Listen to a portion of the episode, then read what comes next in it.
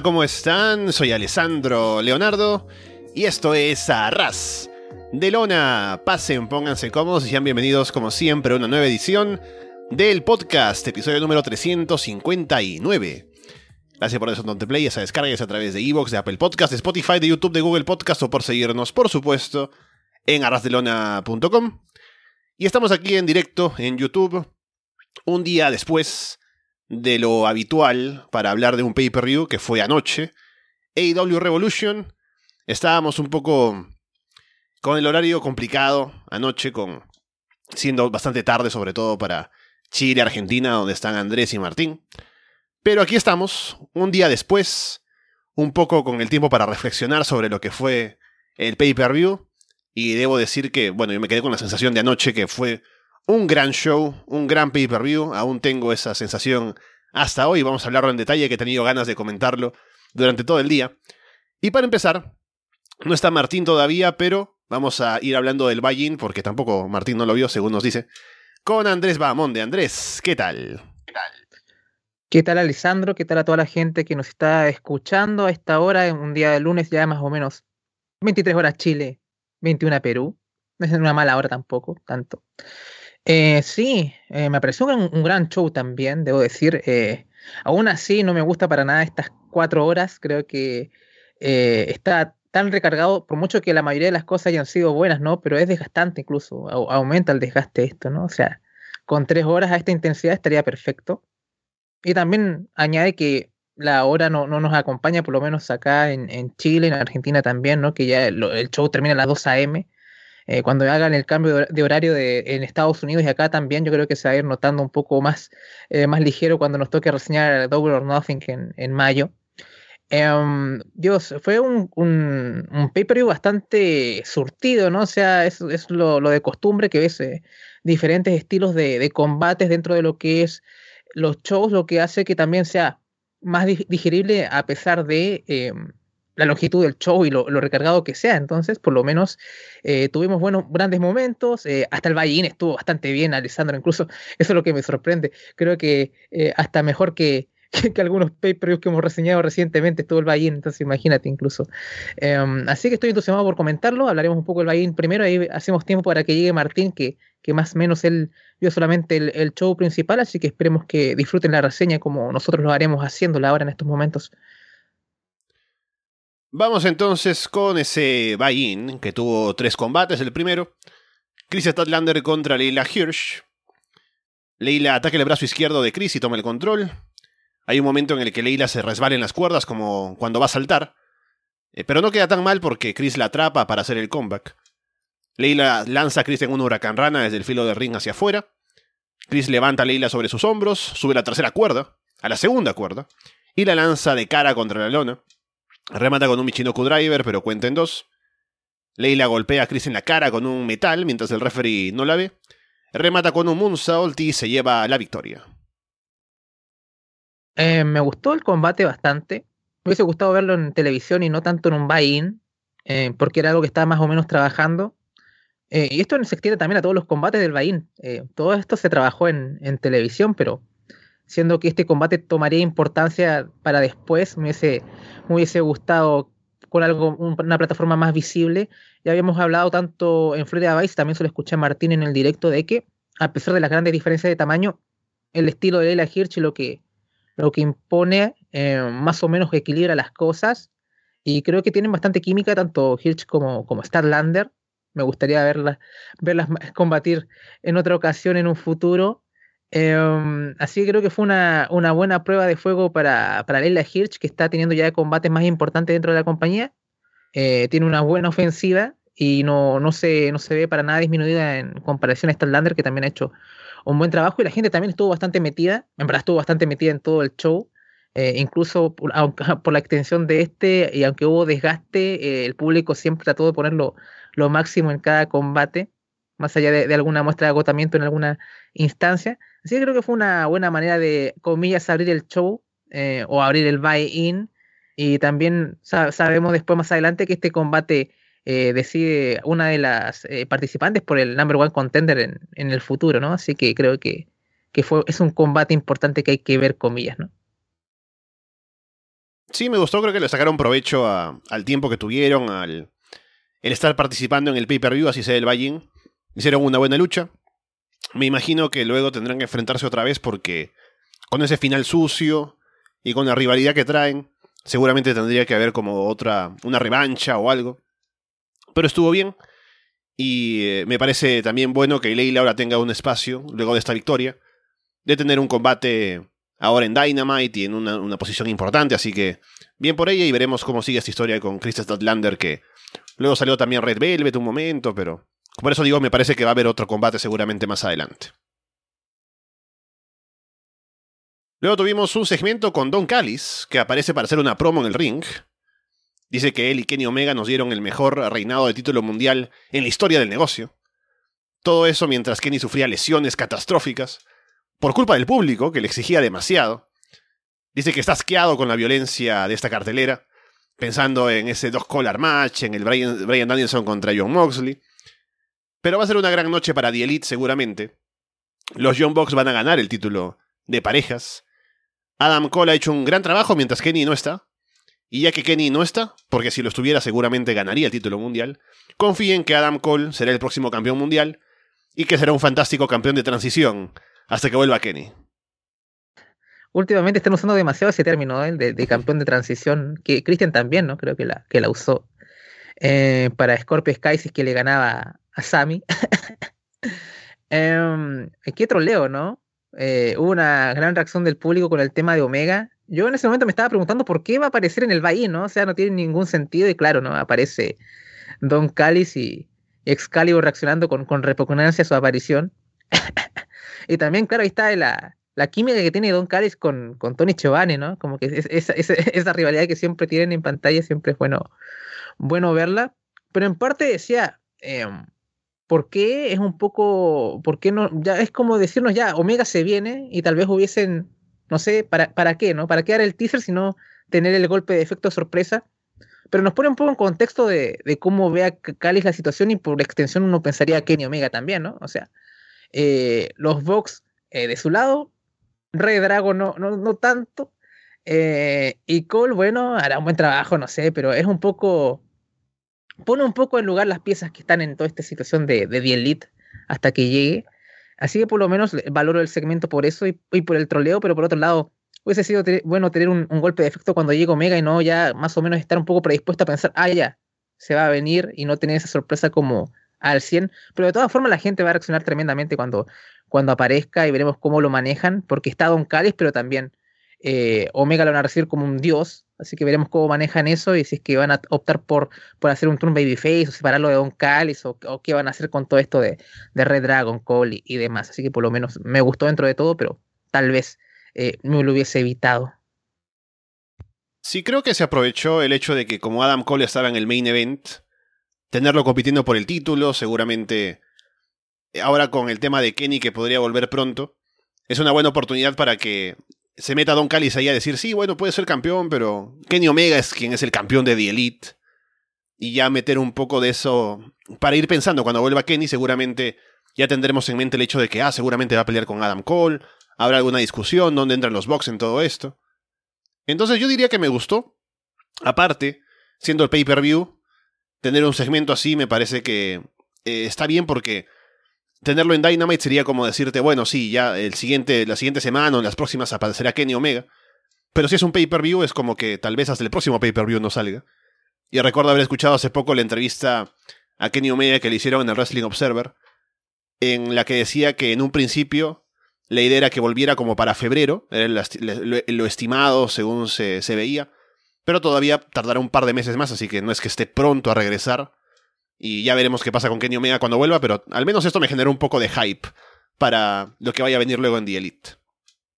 Y antes de pasar a lo siguiente, saludar a la gente que nos está acompañando acá en el chat, a, Carlos Paucar Pura, siempre me cuesta un poquito el apellido, un, abrazo que siempre nos, nos, está siguiendo, a Ezequiel también, que siempre manda las buenas vibras, a Jay Brave Campos, a Spot Monkeys, que también creo que ahí estuvo colaborando con, con Walter en un capítulo de Off Topic que, por ahí escuché y que también ahí tiene, tiene su canal donde, donde hace contenido ahí del tema.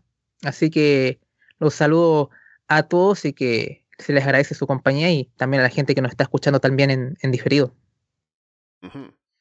Y bueno, tenemos ahora ya por fin al equipo al completo porque veo que ya ingresó Martín. Déjame que acomodo acá la cámara para que estemos los tres. ¿Qué tal, Martín? ¿Cómo estás? ¿Qué tal a, toda la raza de Lona Juniors? Tenía ganas de estar acá, bueno, circunstancias hicieron que llegue un poco más tarde, bueno. Eh, estoy un poco entonado, ya, ya los voy a poner en contexto, pero estoy un poco entonado, como si esto fuera ras de corazón, ¿no es cierto? Pero bueno, las circunstancias se fueron dando y, bueno, pasan cosas.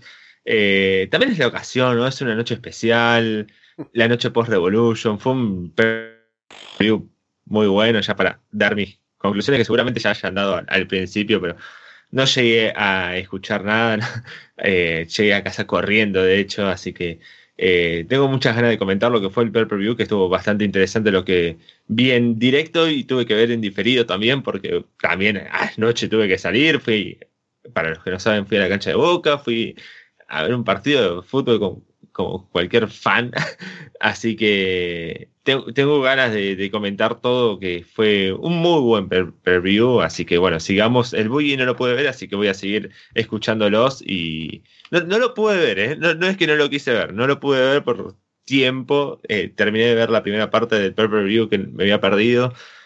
Y comí cuando terminé de comer al mediodía fue como, bueno, sí, ya me tengo que ir y bueno, no, no llegué a verlo, pero quería ver más que nada la lucha de 3 contra 3, a ver cómo había sido y lo diferente que fue la otra lucha de 3 contra 3 en el per que ya, y viendo la, la de per me imagino que fue bastante diferente, pero igual quiero, quiero ver cómo fue, así que bueno, los voy a escuchar a ustedes. Acá Spot Monkeys pregunta por Jay White, que tuvo un gran combate con Alex Shelley el sábado, que por cierto, mañana revisamos ese show de, de Impact Wrestling. Vamos con lo siguiente en el Ballín. Hook contra QT Marshall.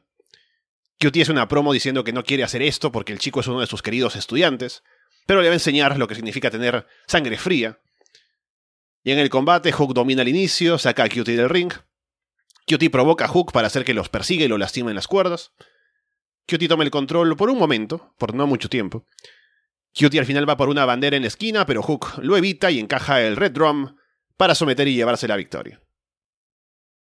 Es un clásico combate de Hook.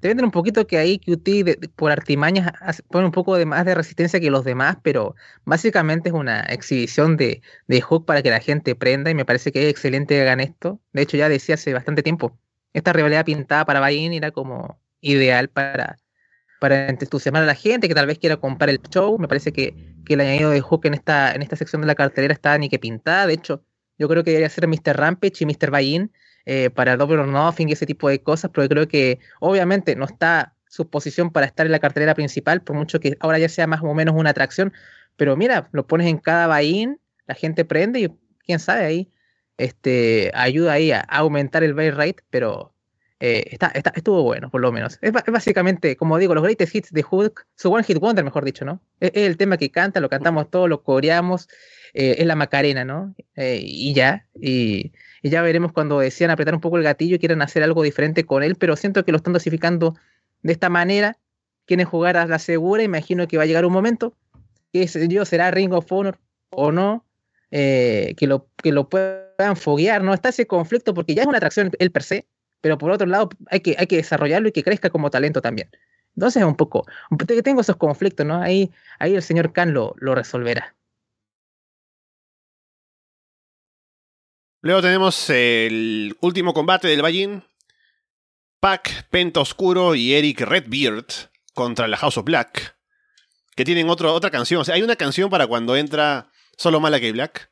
Otra para cuando son The Kings of the Black Throne con Malakai y Brody King. Y hay otra canción para cuando son los tres. Y me encanta. En el combate, Penta y Body Matthews tienen un buen duelo. De reversas y cosas por aquí por allá. La, la primera acción que tiene Body Matthews en AEW. Luego hay un encuentro entre Redbeard y Brody King. Salen ahí a investirse como un par de toros. Redbeard saca a Brody del ring, tumba a Malakai y Matthews afuera. House of Black toman el control luego sobre Penta. Pac hace el comeback, pero Malakai lo distrae y Matthews le aplica un DDT desde las cuerdas. Dominan a Pac, Malakai tiene a Pac en una llave. El resto de House of Black distraen al referee para que no vea cuando Pac llega a la cuerda. Penta hace el comeback, hace un giro con Malakai para aplicarle un Canadian Destroyer a Matthews. Redbeard luego le aplica un tope atómico a Matthews también. Brody y Redbeard se ponen a intercambiar golpes en el medio del ring. Redbeard aplica una patada giratoria a la cabeza. Brody termina aplicando un Dead Valley Driver. Penta le aplica un Package Pile Driver a Malakai en el filo del ring. Cubre, pero Malakai no es ilegal. Malakai le aplica la Black Mass a Redbeard, pero Redbeard se levanta. Redbeard va por un Choke Slam, pero Malakai le escupe el mist en la cara. Brody remata a Redbeard con un Pile Driver y Malakai cubre para llevarse la victoria. Eh, creo que este es uno de los puntos altos del show, ¿eh? O sea, creo que si no han visto el buy-in, creo que deberían ver este combate porque fue, fue genial. Y incluso es gracioso porque está el señor Redbeard eh, delante de todos estos tremendos workers. Y el tipo está muy over. y cumple, o sea, cumple su, función, lo hace bien. Eh, está dentro, dentro de los highlights todas estas embestidas que tiene contra Brody King, ¿no? Que chocan como toros, como lo dices en tu descripción. Está, estuvo bastante bueno ese spot y la explosividad de Pac, los, el striking, o sea, eh, es un ritmo tremendo y también Body Matthews lució bastante bien en este, digamos, su debut. Em, y acá el señor Redbeard que recibió el pin en este combate, em, así que hace pensar que tal vez sea algo de, de una vez, quizás, al menos en el contexto de IW. Me imagino que ya Pac debe estar, perdón, este Fénix debe estar por volver. Eh, tampoco veo mucho espacio que pueda tener este eh, Barba Roja acá. Em, así que bien por, por el hombre ahí. Este, estaba muy over. Íbamos con todo ahí por el TNT, Eric. Pero bueno, no se pudo. Eh, pero, pero por lo menos creo que fue un, Creo que fue una buena improvisación acá. Usar a Eric Redbird. Fue una sorpresa. Y fue más grata de lo que yo pensaba, ¿no? O sea, es como qué sé yo, aparece Jojo Luna y de pronto la gente se vuelve loca y, como que lo, aceptamos, ¿no? Pero, pero dudo que eso pase. Así que estuvo bien. Me, gustó y creo que fue uno, incluso uno de los puntos altos, incluyendo el main card, que estuvo bastante fuerte, pero este combate es un, recomendado también. Me encantó, me encantó. Sí, de acuerdo. Creo que la House of Black al completo, luchando en, un combate de tríos, lo hicieron muy bien. En cómo se combinaban, en cómo encajan los personajes también. Así que me gustó verlos y también me gustó Redbeard, creo que cumplió lo que tenía que hacer lució mejor de lo que esperaba, haciendo spots incluso de agilidad que no hacía antes. Entonces creo que es sensación positiva la que deja. No sé si lo veremos otra vez próximamente o, o no, pero creo que dejó una buena impresión y si es que no sale en AEW más y si quiere seguir luchando regularmente, tiene espacio para que lo lleven a otros lugares por lo bien que lució, así que bien por él, dejó una buena impresión. Y también antes de continuar, recordando que este combate no estaba en el juego de predicciones del Patreon, puedo anunciar al ganador, que fue nuevamente Pablo Manríquez, con 18 puntos, así que bien por él, es el último, el que ganó la última vez también, así que vamos, voy a comentarle ahora nuevamente para ver dónde sale, en qué show aparece. Yo tuve 14 puntos, otra vez ahí arañando, ya llegaremos para allá, pero, pero un grande Pablo, porque ya viene, viene con dos victorias al hilo. A lo mejor luego tenemos de nuevo en Frida Vice o, o quiere experimentar con otros programas que, que tenemos varios, varios, ¿no? Eh, así que ahí estaremos a la expectativa del canjeo. Vamos ahora sí con la cartelera principal de Revolution. Empezando con Chris Jericho contra Eddie Kingston. Eddie empieza lanzando a Jericho de cabeza en un half and half suplex. Eddie toma el control al inicio y la gente está con él. Jericho lo detiene atacando el ojo. La gente abuchea a Jericho, Jericho le saca el dedo medio, ya un poco haciendo el turn. Tienen un duro duelo de chops al pecho, durísimo. Jericho aplica una super huracán rana. Jericho luego le aplica un suplex a Eddie desde el filo del ring hacia afuera. Jericho lanza a Eddie de cabeza en un German suplex. Jericho aplica las Walls of Jericho, pero Eddie llega a la cuerda. Eddie aplica un par de saitos suplexes y remata con el spinning back fist, pero cuenten dos. Y para el final, Jericho más temprano le había quitado la protección a una esquina. Y al final, Eddie evita el Judas Effect Jericho se lastima en la esquina en ese giro. Eddie aplica dos spinning back fist y encaja el stretch plum para someter y llevarse la victoria. Y es un gran momento luego con la gente celebrando que ganó Eddie Kingston, él también como que medio a que a uno se lo puede creer. Y durante los segmentos previos al combate, o sea, durante las semanas anteriores, Eddie como que no, había hecho mucho caso a lo de Jericho de que le iba a dar la mano después, ¿no? Pero llegando a este punto es como que bueno, ya estamos aquí, ya gané. Que me dé la mano como prometió. Así que Eddie le estira la mano a Jericho, le dice que lo respeta, pero Jericho no le da la mano y se va. Uf, qué, qué opener, eh, qué, qué estado de forma, o sea, más que estado de forma, qué combates que da y Kingston también, ¿no? O sea, cada pay-per-view es un punto alto. Eh, Jericho está en la mejor forma desde que llegó acá a AEW. Y de, me atrevería a decir y pongo la pregunta: ¿este es el mejor combate de Jericho en AEW? Porque está acá, este y el de Cody en Full Gear en 2019, ¿no? Mm. Eh, debería revisitar el, ese combate para dar una opinión, pero eh, Jericho no. eh, se atrevió a entrar en el juego de Eddie Kingston y salió bastante bien parado, ¿no? O sea, eso, eso muestra eh, que todavía le queda bastante gasolina en el tanque a Jericho, así que me, me sorprendió bastante que vaya a la fisicalidad, ¿no? A lo más duro, eh, que esté del tú a tú en el brawl. eh, así que fue un, un muy buen combate. la gente estaba metidísima y me sorprendió el resultado acá. Yo ya, ya fallé, porque yo ya había puesto que, que ganaba Jericho acá, apostaba un poco a que eh, iban a extender un poco esto y se va a extender esta rivalidad porque Jericho no es un hombre de, rela- de relaciones de una noche, necesita feudos un poco más largos, nunca le he visto un feudo que, que le dure un mes o algo así, así que em, vamos a tener más de esto va a estar, va a estar bueno y vamos a ver qué, qué papel van a jugar también Santana y Ortiz, que pensé que también iban a hacer algún tipo de aparici- aparición que, que no hubo. Em, así que veremos cómo va madurando este, este feudo, así que va a estar bastante bien y a lo mejor tenemos un combate con estipulación o un combate en que Jericho iguala las, las tablas y tendremos algo en eh, un tercer combate también, qué sé yo, pero por lo menos eh, hay bastante potencial en la historia y me alegro que esto no haya quedado acá en este combate, podemos ir a más, así que fue un, un gran opener y, y- y lo mejor estaría por venir también, así que muy, muy entusiasmado. Sí, eh, fue un muy buen combate, la, la verdad que me gustó bastante.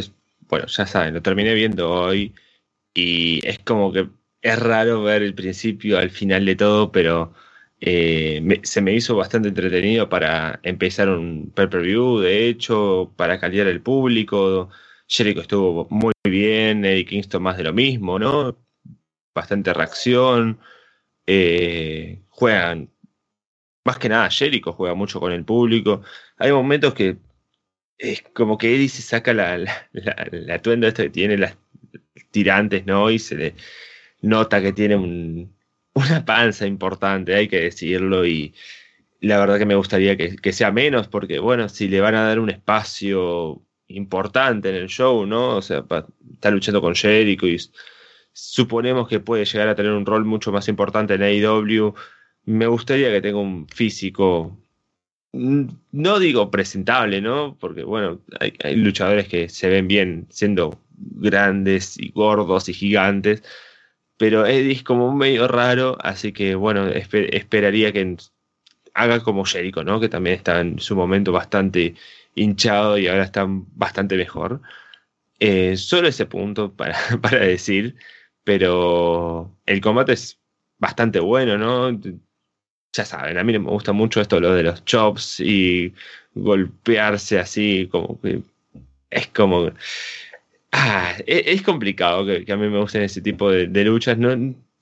El, que vi- viene mucho más adelante es como una ex- excepción, pero el resultado está bueno. Ya saben, no estoy siguiendo mucho AEW y lamentablemente a partir de la semana que viene no voy a seguir casi nada de AEW porque empiezo con mis cursadas y es imposible que vea Dynamite en vivo. Es muy difícil y bueno, los escucharé en Florida Vice a ver cómo, cómo sigue el, el show. Pero sí, ya, ya digo, ¿no? Es un buen combate para empezar en un pay-per-view y creo que eligieron bastante bien con estos dos nombres y me terminó gustando a pesar de que, bueno, terminé viendo hoy. Estás como Jim Ross en el main event, ¿no? Como diciendo, bueno, puro striking acá no, no atacan a ninguna zona. eh, no, eh, eh, lo de Jim Ross es una nota aparte, pero ya iremos hablando de eso. Eh, a mí me parece gracioso el por qué Jericho bajó de peso, ¿no? Porque el tipo pasó un susto ahí en el hospital, como que... Y él dijo, bueno, habrá que comer mejor, habrá que... Y el tipo bajó de peso bastante rápido. No, no era tan difícil, parece Jericho, ¿no? Pero, pero bueno, hay que, la vida tiene que estar en peligro para, para ponerse en forma, parece. Bueno, igual tiene 50 años, ¿a qué, a qué le importa eso y a esa edad, no? Pero, pero bien por Jericho que está en un, en un muy buen estado de forma. Sí, lo interesante de este show también es que los combates son de estilos tan distintos que uno puede tener este como su combate favorito. Ya había alguien en el chat diciendo que era su combate favorito, el mejor de la noche. pero hay otros que también compiten fácilmente con ser lo mejor y si te gusta un estilo más que otro, seguramente escogerás otro que este, pero creo que todos están como ese nivel, así que habla bastante bien del show. Y me gustó el resultado, me gustó que tengamos ese momento final para que seguramente la historia avance. Y ahora Eddie lo busca a Jericho porque como que le debe ese, ese respeto que le prometió.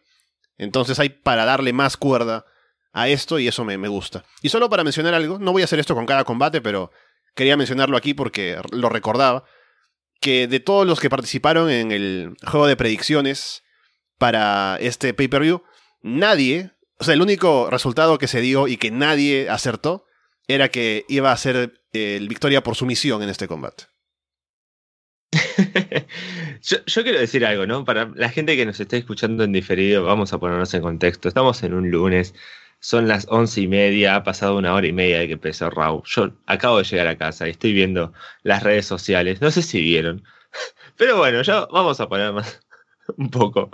Eh, los Arcade Bros son nuevos campeones en parejas de nuevo. ¿Por qué? Porque sí, no importa, acá estamos en Raw.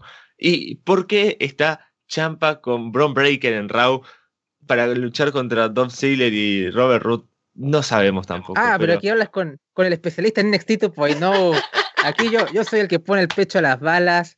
Acá hay una rivalidad. Hay un combate la próxima semana en NXT en Roadblock, triple amenaza por el título de NXT, Braun Breaker, Tomaso Champa y Dolph Ziggler. Y ya tuvieron un combate tag en NXT 2.0 y ya hay como hay como está en USA Network hay una sinergia entre los dos shows y un poquito ya ves a Ziggler en NXT o incluso tuvo Robert Root y entró con Glorious y yo me, me volví loco em, así que es por eso Braun Breaker te queda poco en NXT 2.0, o sea, eh, además con, no tenemos babyfaces en ningún lugar, así que ¿qué vamos a hacer?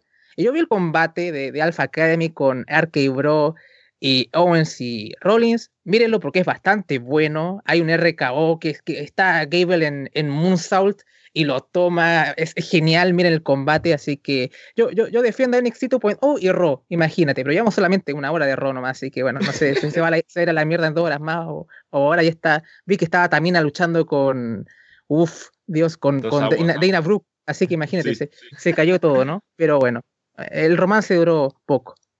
Sí, eh, eh, se supone que la teoría de Paulina se va a cumplir luego de WrestleMania y bueno, el próximo rival de Roman, bueno, Lesnar en todo caso será Braun Breaker, así que espero que al menos así sea y que sea un muy buen combate para, no sé, WrestleMania Backlash o algo así. Sigamos con AEW que es mejor.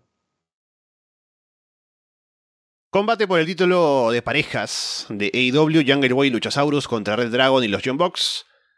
Los Box y Red Dragon colaboran al inicio. Jungle Boy salta sobre todos afuera. Los Box y Red Dragon golpean a Luchasaurus afuera del ring para dominar a Jungle Boy. Cada equipo busca cubrir, pero los otros entran a romper, pero aún sin romper la alianza. Luchasaurus hace un gran comeback. Nick salta desde la cuerda y le aplica un Canadian Destroyer a Luchasaurus. Luchasaurus le aplica un Choke Slam a todo el mundo. Jungle Boy y Luchasaurus le aplican un Doomsday Device a Matt. Luego ya de que ha pasado bastante de tensión por aquí y por allá, por fin los Box y Red Dragon se pelean entre ellos directamente. Kyle tiene Luchasaurus en una guillotine. Jungle Boy salta desde la esquina en un Shooting Star Press para romper la llave. Luchasaurus cubre y Nick salta en un 450 para romper. Kyle golpea a Jungle Boy con un título, pero cuenta en dos. Los Box hacen que Kyle cargue a Jungle Boy y le patean las piernas para que le aplique un pile driver. Jungle Boy le aplica una super huracán rana a uno de los Box y al caer está para aplicarle un German suplex al otro y es genial. Terminan aplicándole el Jurassic Express a Matt y Jungle Boy cubre para llevarse la victoria. Uf, qué locura este combate y pintaba para ser uno de los que se podría robar la noche. Igual como dijiste anteriormente, para gustos colores y, puede que para alguno este haya sido el combate de la noche también, ¿no? Pero eh, como he leído bastante, los Fox tienen como un tremendo oficio, manejan este tipo de combates al revés y al derecho. Jungle Boy siempre es, o sea, es, es tremendo también, ¿no? Tiene un sentido, ¿cómo le llaman el, el ranking Q, ¿no? Este, este sentido de, de, situación, de situacional, no sé, pero el hombre es muy, muy inteligente en el ring para su edad y supongo, o sea, tiene experiencia, pero para la edad que tiene, eh, se maneja muy bien. Em, hay momentos en que tanto Red Dragon y, y John Box se unen un poco, ¿no? Para anular a Luchasaurus, que creo que es como un poco el, el game changer, el tipo que puede cambiar las tornas. Así que me gustó también ese, eso de que los dos tags vayan por, por Luchasaurus, dándole esa, esa importancia. Em, Nick Jackson también es una locura, ¿no? Como siempre, ¿no? Tiene un salto tremendo ahí eh, y un ritmo a, vértigo a 100. Eh, ¿qué, ¿qué, más voy a decir, no? O sea, si, si, les gusta este tipo de combate, esto les, va, les va a encantar. Eh, mira que yo no soy tan fan de los Vox, pero yo reconozco su, su valía y de hecho cuando hicimos los Arras de Luna Awards yo dije el mejor tag del año era, era los Vox. Em, así que otra vez están empezando con, con el pie derecho y me pareció un tremendo combate y creo que fue un gran trabajo de, de ambos equipos o de los tres equipos. Eh, lamento un poco eh, esto de que esto se trató más de Red Dragon y los Vox que de los campeones, algo que estamos hablando en Florida Vice, lo comentabas también tú, Alessandro, en el directo, así que espero que con la rica división tag que tenemos hagamos rivalidades y que hagamos sentir importante a los campeones, que también eso lo, lo, extiendo un poco a, a, Sammy Guevara, que también ha tenido muy buenos combates, pero bueno, ok, no lo muestra mucho como ese campeón y, y con Jurassic Express también se está empezando a, a, percibir de esa forma, así que queda esa tarea pendiente, pero, pero tremendo combate. Sí, sí, estaban buscando al tipo que le pareció este el combate de la noche. Acá está, soy yo. qué, qué, buena lucha, por favor. Eh, y, saben ustedes lo que, lo que a mí me gusta, ¿no? Ya dije en su momento cuando fue el, combate este de, los Young Bucks contra los Lucha Bros en la Steel Cage, que me pareció una locura y era el combate del año y terminé votando como es el combate del año para los Arras de Luna Awards porque uno cuando se sube un ring, ¿no? Entiende la, la importancia que tiene el, el físico, ¿no? El, el, estado de, de, los pulmones para respirar y para hacer cosas y lo rápido que se puede cansar uno.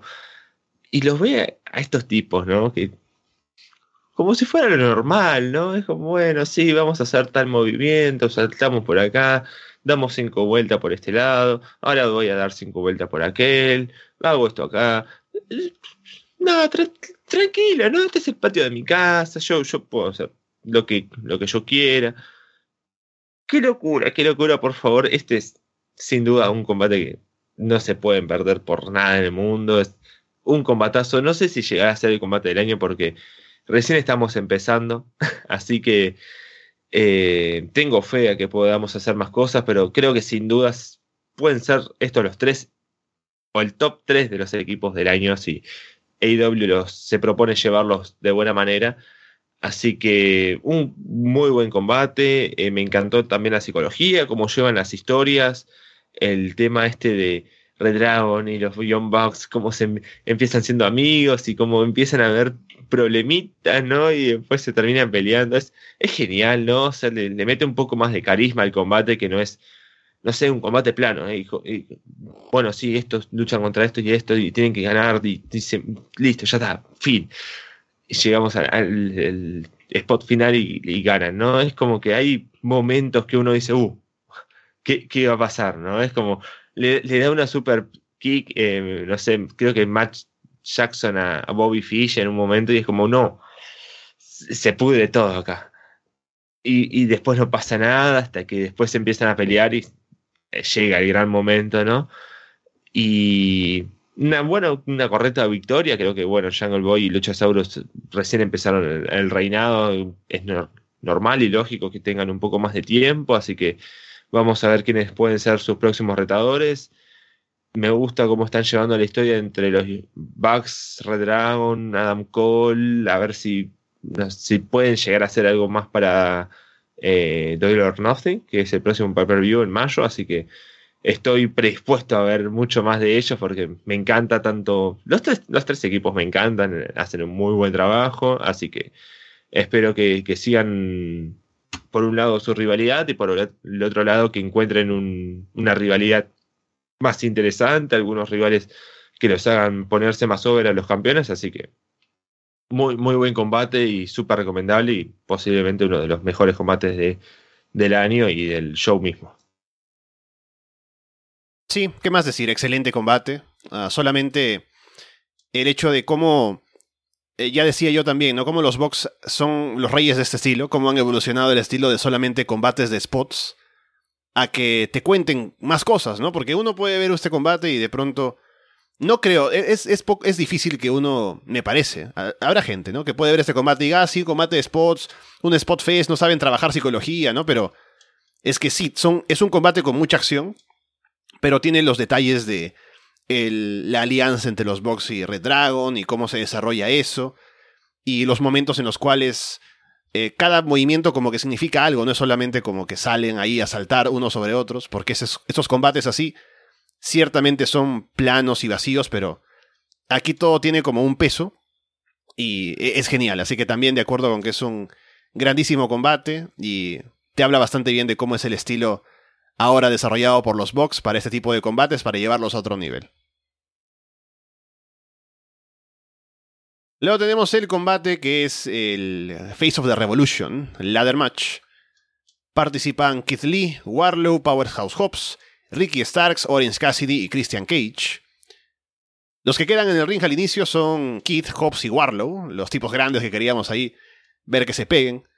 Pero Orange se mete en el medio de ellos. En un momento están ahí como que peleándose y Orange intenta escalar sobre ellos para llegar al aro de encima, al aro de Sonic. Orange luego sube la escalera con las manos en los bolsillos. Que eso no sé qué, sentido tiene aparte de que así ah, es mi gimmick. Christian le aplica un reverse DDT a Hobbs desde la escalera.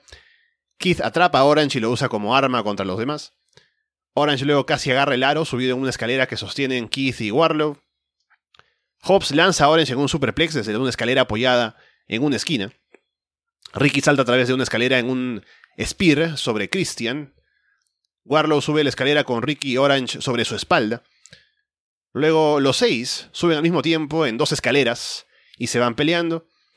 Keith lanza a Orange sobre Christian y Ricky afuera. Warlow saca a Hobbs y Keith del ring, pero decide bajar para seguir peleando con ellos en lugar de subir la escalera cuando estaba el ring vacío, pero bueno. Warlow y Hobbs parten una escalera que había en la rampa. Luego Keith y Hobbs se encaran en la mesa de comentarios y Warlow llega por atrás para empujarlos y hacerlos caer hacia abajo donde hay una mesa por ahí, así que terminan muertos. Danhausen aparece para maldecir a Ricky en el ring. Y luego Warlow sube la escalera de un salto y lanza a Ricky en un powerbomb sobre otra escalera que estaba puesta en puente. Y mm, no se coordinan muy bien en el timing y como que Ricky casi cae de cabeza en la escalera. Pero creo que no se hace tanto daño, felizmente. Y con eso Warlow termina descolgando el aro y se lleva la victoria, así que Warlow será el próximo retador al título TNT luego de Scorpio Sky. Em, a ver, me gustó el combate, pero bastante errático.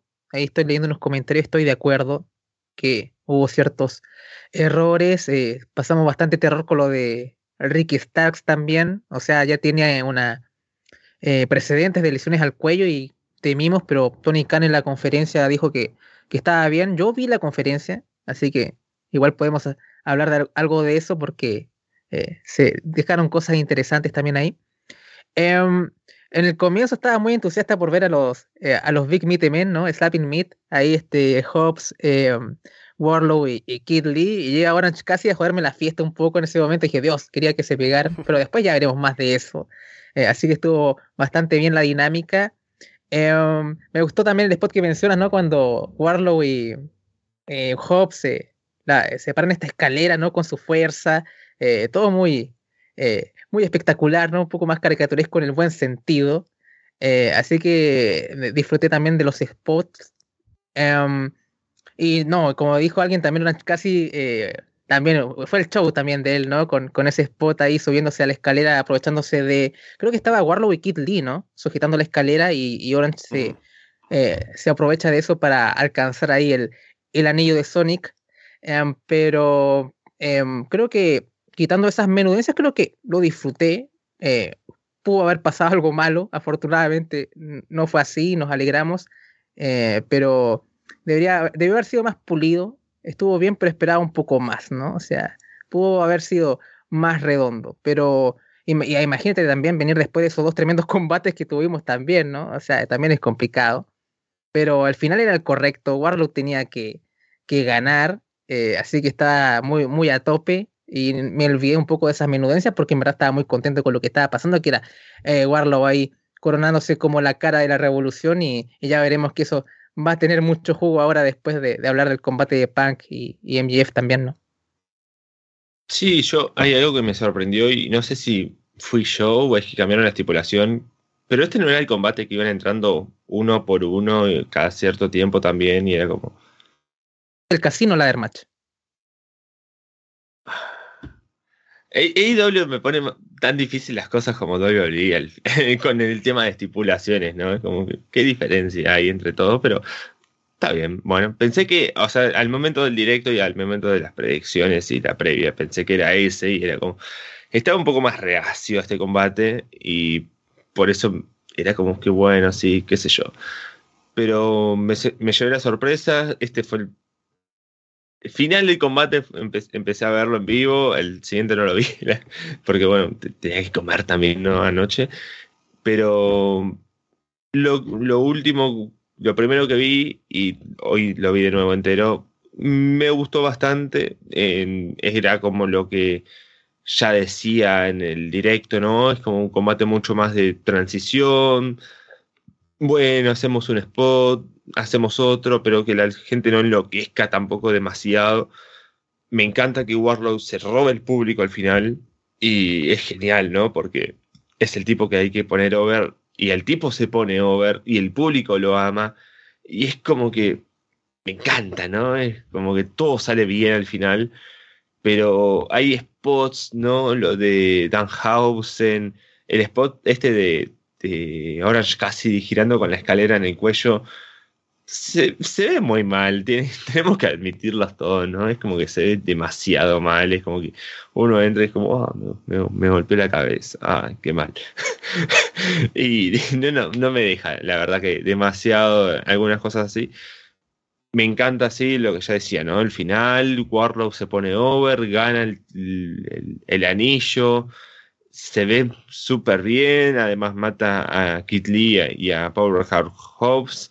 Me hubiera gustado ver mucha más interacción entre los tres gigantes, era como lo que más ganas tenía, hacer cosas con las escaleras y todo, pero bueno, tuvimos bastante poco para mi gusto, pero ya digo, me gusta Warlow ganador, eh, que se lleve esto, futuro retador al TNT, y bueno, ya veríamos más de él. Lo que sí me gustaría ahora es que, bueno, tenga más sentido y que Warlock por lo menos gane el título de TNT o que tenga un reinado corto al menos, ¿no? Pero tantas luchas hemos visto de este estilo, temáticas de los pay-per-view, de los shows de AEW, y que nadie gana, que necesito uno, ¿no? Es como que, no sé, sigamos haciendo Royal Rumbles y todos pierdan y sigan perdiendo y sigan perdiendo en WrestleMania. Y es como, bueno, ya no tiene sentido seguir haciendo Royal Rumbles especiales Así que me gustaría que gane Warlock cuando rete al, título. El problema con eso, que yo creo que adelantando un poquito, uno pensaría que MJF sabotearía, sabotearía a Warlock, ¿no? Entonces creo que no ganaría. Ese es mi, mi pensamiento. Em, a lo mejor pasa lo mismo que pasó con CM Punk, ¿no? Que Warlock básicamente lo destruye y todo como que queda obviamente que si no hubiese intervenido MJF hubiese ganado a, a Punk. Me, me, pasaría lo mismo con, con Sammy, ¿no? El combate sería así como un monólogo casi de Warlow matando a Sammy y de pronto MJF interviene, qué sé yo, y se van por su lado. Pero veremos que es que yo creo que, que Sammy va por, por otro camino, eh, porque hay cosas con Darby ahí, pero veremos. ¿eh? Pero siento también que, que, va a ser lo mismo que los otros eh, retos y va a quedar ahí en, en suelo muerto, pero por lo menos va a tener un combate con un añadido extra que es todo lo que pasa con Warlow y, MGF, así que por lo menos independiente de quién, si no sale campeón, por lo menos va a haber algo de historia aparte. Así que no lo veo tan mal. Si alguien pensaría que no habrá nadie que habrá pensado que este combate es el mejor de la noche, considerando los demás que hay, pero para mi novia fue el mejor combate de la noche. Muy fan de Keith Lee y de Orange Cassidy. También veo que Pauline es muy fan de, de Warlow aquí en el chat. Tremese. Luego tenemos a Tony Giovanni entrevistando, o más bien en la rampa presentando para la firma de contrato a Shane Swerve Strickland. Y aparece allí, la gente le sigue el juego con la frase de Whose House, Swerve's House, así que bien por Swerve, que estará ahora en AEW y veremos ¿dónde encaja? Ah, claro. A ver, Surf. eh, me gustó, ¿ah? Me gustó la complicidad que tiene el público con él. Creo que es como para incluso la gente que no ve NXT, que es bastante. em, da una buena sensación en, parte, ¿no? O sea, un poco ya, este tipo tiene carisma. También creo que le pueden sacar jugo a esta beta musical que tienen. Creo que Hit Row era una buena idea que en un terreno árido e infértil como NXT, eh, Black and, o sea, en USA, no diría ni siquiera Black and Gold, porque creo que en USA ni siquiera es como el, el espíritu que era antes de, de ir a televisión. pero era, era un buen gimmick. Y, pero, pero veremos qué tal, porque tienes a Max Caster ahí también. Y también cómo te diferencias de él también, ¿no? Pero tú ves también la presentación de Surf, que está algo más de traje. Creo que va a jugar a otra cosa independiente de la beta musical que tiene, ¿no? Directo a, a Ring of Honor, como dice. eh, no creo. Creo que en este caso están apostando, van a apostar por él. Y por lo que le, oí a Tony Khan en la conferencia, creo que va por ahí. Así que veremos qué tal. Pero eh, me pareció una, una buena presentación y como te había dicho antes, el hecho de, de que haya ya una complicidad existente con el público y el tipo de público que es AEW, creo que por lo menos tiene un, un- un- una base ya donde partir. Así que lo, lo, lo vi bien. Sí, la, la verdad que a mí me, me sorprendió porque sé que tiene algunos combates buqueados para el WrestleMania Weekend. Ahora estoy mirando un poco mi lista y justo veo que es el, el show de Ring of Honor Supercard of Honor, así que quizás tiene un poco de sentido. Eh, tiene un combate con Alex Zayn, así que quiero ver eso, por favor. Va, va a ser muy interesante. Eh, también sé que por ahí, no, no estoy encontrando en dónde, pero Hit Row va a estar en GCW en completo. Así que acá, eh, no, Hitsmaker es. Sí, creo que Hitsmakers con Z al final van a enfrentarse a Shane Taylor Promotion en el For the Culture en GCW para el WrestleMania Weekend. Mm. Wow. ¿Mm? Tengo ganas de, de verlos, a, a ver cómo, cómo, qué tan diferente es a, a WWE o a NXT lo que se veía de, de Hit Row. Veía, veía a Top Dollar en, en Control Your Narrative, pero bueno, No. me, quedaré con la- me quedaré con las ganas. ¿Saben qué? Si no lo, si no lo hacen en Underground, eh, yo, yo quiero estar en Puerta Prohibida ahí con, con Control Your Narrative para, las- para los jajás, eh, pero, pero, pero veremos, ¿no? Estamos, estamos trabajando en ese proyecto, con, con- contigo, con, con Easy Tree hasta, hasta la muerte. No, bueno, no, no es mi villano, pero bueno. Ahí está Andrés, ¿no? Eh, ya saben, yo voy a revisar el Mundial de Fútbol para fin de año. Nigeria estará over, ¿no? Tiene que llegar Uh, vamos, ya, vamos a, cubrir eso, pero me, gusta Shane, o bueno, Stuart ahora en AEW. Vamos a ver qué rol cumple, porque ya sabemos, el roster de AEW es inmenso. No hay espacio, lamentablemente, para todos los que quisiéramos que estén en un buen lugar, en una buena posición. Así que bueno, ya veremos cuál es el lugar que le toca. No vería mal que esté en Ring of Honor, la verdad. Hay que ver cómo es eso, porque no hubo demasiadas noticias, lamentablemente, sobre Ring of Honor en la conferencia de prensa. Así que bueno, ya seguiremos viendo y espero que tenga un buen puesto en AEW si va a estar ahí, o bueno, Ring of Honor si llega a ir a aquel lugar que por lo poco que vi y, creo que lo puso Alex en Twitter, va a ser como más un territorio de desarrollo al estilo NXT que no me disgusta al final de todo, pero es raro y es diferente. Y bueno, hay que pensar Ring of Honor en un nuevo sentido ahora que no creo que esté tan mal tampoco. Título TBS en juego, Jay Cargill contra Tai Conti. Anna Jay y Negative One salen para apoyar a Tai al inicio.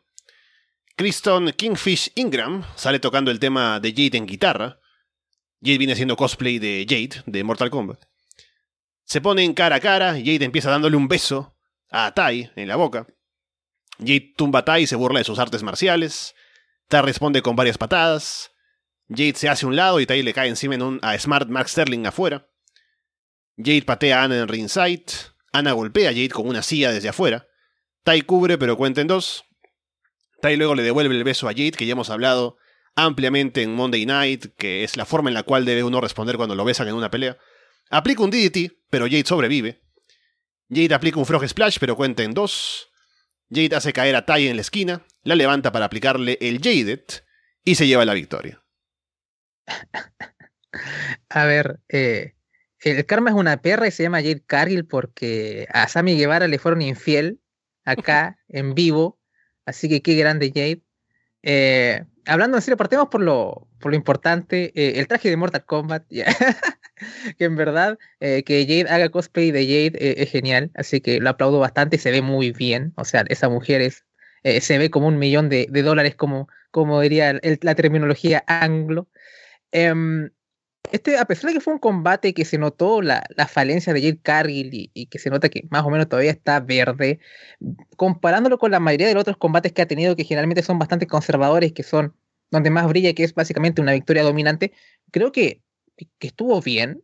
O sea, por lo menos yo me lo pasé bien y, y me hace gracia que por lo menos este combate me resultó mucho, mucho más de, disfrutable que los enfrentamientos que tenía con gente más experimentada como Don de Rosa o Rubis Ojo, que tampoco es que haya tenido un, un gran run acá en AEW, a ver si es que levanta un poco la cabeza. Así que me, hizo gracia que al final los combates que más me han estado gustando de, de Jade Cargill hayan sido con, con Ty Conti con, con Anna Jay, pero que, personalmente es mi defensa favorita de Jade, que es la con, con Anna Jay, es mi combate que, más me gustó a mí personalmente. Pero eh, me pareció que estuvo bien, por lo menos me alegro que ya tengamos un combate femenino extra más allá del combate mundial en un pay-per-view de cuatro horas, ¿no? Que, que WWE con todo lo que tiene, te hace un pay-per-view en Arabia, eh, con el dinero manchado de sangre y todo eso, pero te pone como tres, cuatro, cuatro combates femeninos en Arabia incluso, ¿no? Así que por lo menos eh, eh, hay que reconocérselos. Así que por lo menos bien y creo que, que Jade em, para mí es la campeona principal de, de la empresa, ¿no? Cómo se, la presentación y cómo se está llevando en este momento. Así que una grande Jade y contigo hasta la muerte también. A, mí me gustó bastante el combate, creo que cumple demasiado con lo poco que nos puede ofrecer. Eh, sabemos que son las dos bastante limitadas, no nos pueden dar mucho. Y con lo poco que ellas saben, y AW y los Bookers seguramente saben lo que nos pueden dar, dijeron, bueno, vamos a darle todo. y no mucho más, no estirar, no hacer sobrebuqueo en, en la lucha, ni nada. Y termina siendo bastante bueno, bastante como que, bueno, terminó, estuvo bien, no, no, no esperaba mucho más y terminó dándome lo que esperaba y quizás un poquito más, así que estuvo bueno el combate, no, no me disgustó, además tiene ese toque del, del beso, ¿no? Y la entrada de, de la entrada de Tai también, ¿no? Con Negative One. Eh, es bastante interesante, hay momentos buenos también, hay, creo que hay un, según anoté acá, ¿no? Hay un pile driver de Tai Conti, hay un frog splash de Shade que es muy bueno. Se ve muy bien, además, Shade con su atuendo se ve muy bien y hay que recalcarlo a eso. Y bueno, una buena victoria. No sé cómo seguirá todo esto, pero me gusta Shade como luce y su personaje y demás. Así que, bueno, espero que encuentre una rivalidad más interesantes ya rumbo al próximo per preview o bueno, los eventos especiales. Sí, es un buen combate. Creo que en una cartelera tan fuerte como era esta no desentonó. Y eso habla mucho. También me gusta el comentario que hace aquí Coffin en el chat que dice que tiene poco más de un año de experiencia Jade luchando. Y está en un combate con. en una cartelera que tiene a Moxley, a Brian Danielson, a CM Punk, a los Box, a Cole, a Page. Y no desentona. Así que habla bastante bien de su desarrollo y del trabajo que ha puesto para mejorar. Entonces, ahora, viendo hacia atrás, se justifica que haya tenido la oportunidad de ser la primera campeona TBS porque está, cumpliendo con lo que se le pide. Ya veremos si puede mejorar al punto de que no tengamos que poner peros al decir sí, buen combate, está mejorando y que ya hablemos de Jade como establecida, ¿no? Tomará un tiempo todavía, pero me parece que está en buen camino. Sí, sorprende, sorprende bastante porque recuerdo cuando eh, debutó con Chuck y fue una promo horrible como entró y el crecimiento que ha tenido de a poco con segmentos con los en video package y demás y ahora puede hablar y está muy, digamos, empoderada de sí misma. Eh, en verdad es de, admirar, así que muy feliz por Jade. Me tapó la boca porque en verdad no quería que fuese campeona TBS y lo han manejado bastante bien y eso y es bueno cuando eh, superan las expectativas que uno tiene, ¿no? Que, los que saben de buquear son ellos y nosotros simplemente opinamos, ¿no? O sea, simplemente es como lo vemos como fans, como producto, uno no está en la interna tampoco, ¿no? Así que a veces, bueno, hay gente que ve cosas que a veces uno no ve y lo supieron eh, capitalizar de gran manera, así que un, aplauso para la gente de IW y también para Jet que, ha hecho un, gran trabajo. Luego vamos con el que para mí es el combate de la noche. El dos collar match, CM Punk contra MJF. MJF hace que pongan la música de CM Punk al inicio para cortarla y entrar él. Y luego Punk entra con eh, Miseria Cantare, la música que usaba en Ring of Honor hace como 20 años. Y trae el atuendo también con los shorts, así como usaba en esa época, y es genial por el tributo a ese momento de su carrera. Y en el combate, MJF le tira la cadena a Punk al inicio, intenta escapar, pero no puede. MJF le pide perdón a Punk, le ofrece la mano, pero Punk no quiere saber nada. MJF se pone la cadena en el puño para golpear a Punk y lo hace sangrar. Y sangra bastante Punk. MJF toma un micrófono, le dice a Punk que diga que le interesa, que no le interesa a la gente, que quiere renunciar otra vez. Punk lo manda a callar, con otras palabras. Punk le lastima la mano derecha a MJF con la cadena. MJF bloquea un GTS y aplica el Assault of the Earth. Punk le da vuelta, aplica la Anaconda Vice. Punk se pone la cadena alrededor de la rodilla y aplica un Shining Wizard a MJF para hacerlo sangrar de la frente. Punk se pone la cadena en la rodilla otra vez, pero MJF esquiva y Punk se lastima, la, rodilla en las gradas metálicas. Punk luego no puede levantar a MJF para el GTS por el dolor en la rodilla. MJF levanta a Punk para un Tombstone Pile Driver en el filo del ring. Punk le da vuelta y lo aplica a él. Punk se pone la cadena en el brazo y salta en un elbow drop, pero MJF esquiva. MJF lanza a Punk en un superplex sobre chinchetas. Luego MJF llama a Warlow, que sale no muy contento al tener que venir. Y luego Warlow se supone que tiene que darle el anillo a MJF, pero hace como que no lo encuentra, como es que se le olvidó. Y con eso eh, Punk le aplica el GTS a MJF mientras está distraído. MJF además cae sobre las chinchetas. Luego Warlow por fin encuentra el anillo, que estaba en otro bolsillo, y lo deja en el ring para irse, lo cual es como ya diciéndonos que ya no quiere estar asociado con MJF y la gente celebra bastante. Punk se pone el anillo en la mano, MJF le escupe en la cara, Punk lo noquea con un puñetazo y se lleva la victoria. Uf, a ver, empecemos por el. Eh, incluso antes por el, del principio, ¿no? La, posición de la cartelera la agradecí acá, en este momento. Viendo lo cargado que es el, show, eh, eh, tener esto más arriba, un combate tan, tan cargado de, emociones y desgaste emocional, tal vez hubiese sido contraproducente. así que estuvo, creo que muy bien situado. Creo que fue en el, en el lugar preciso. Em, yendo ya a las entradas, yo no vi la etapa de Ring of Honor de Punk, pero sí estaba al tanto de su tema. Así que cuando lo escuché dije, Dios, va a aparecer con esos pantalones horribles.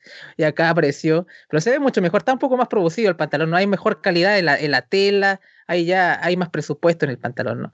Pero ya más allá de la moda, eh, fue genial y cómo también te vende la, la, entrada MGF, ¿no? Porque enfoca la cámara, la reacción de cómo entra Punk con, su tema antiguo y ya toda la realidad ya ha tenido callbacks en las promos a referencias a promos que ha hecho Punk eh, en Ring, of Honor. Así que como que todo cuaja, todo entra acá en, esta introducción. Em, el combate inicia con un Punk, se supone que teniendo más experiencia en este tipo de combates, siendo que ya ha tenido creo que un par de dos collar match anteriormente, manejando un poco más o menos las, eh, la estipulación. Em, me gusta mucho eh, el uso dosificado que hicieron cuando llega el momento en que MJF eh, usa el micrófono e increpa a Punk y Punk le dice que coma mierda.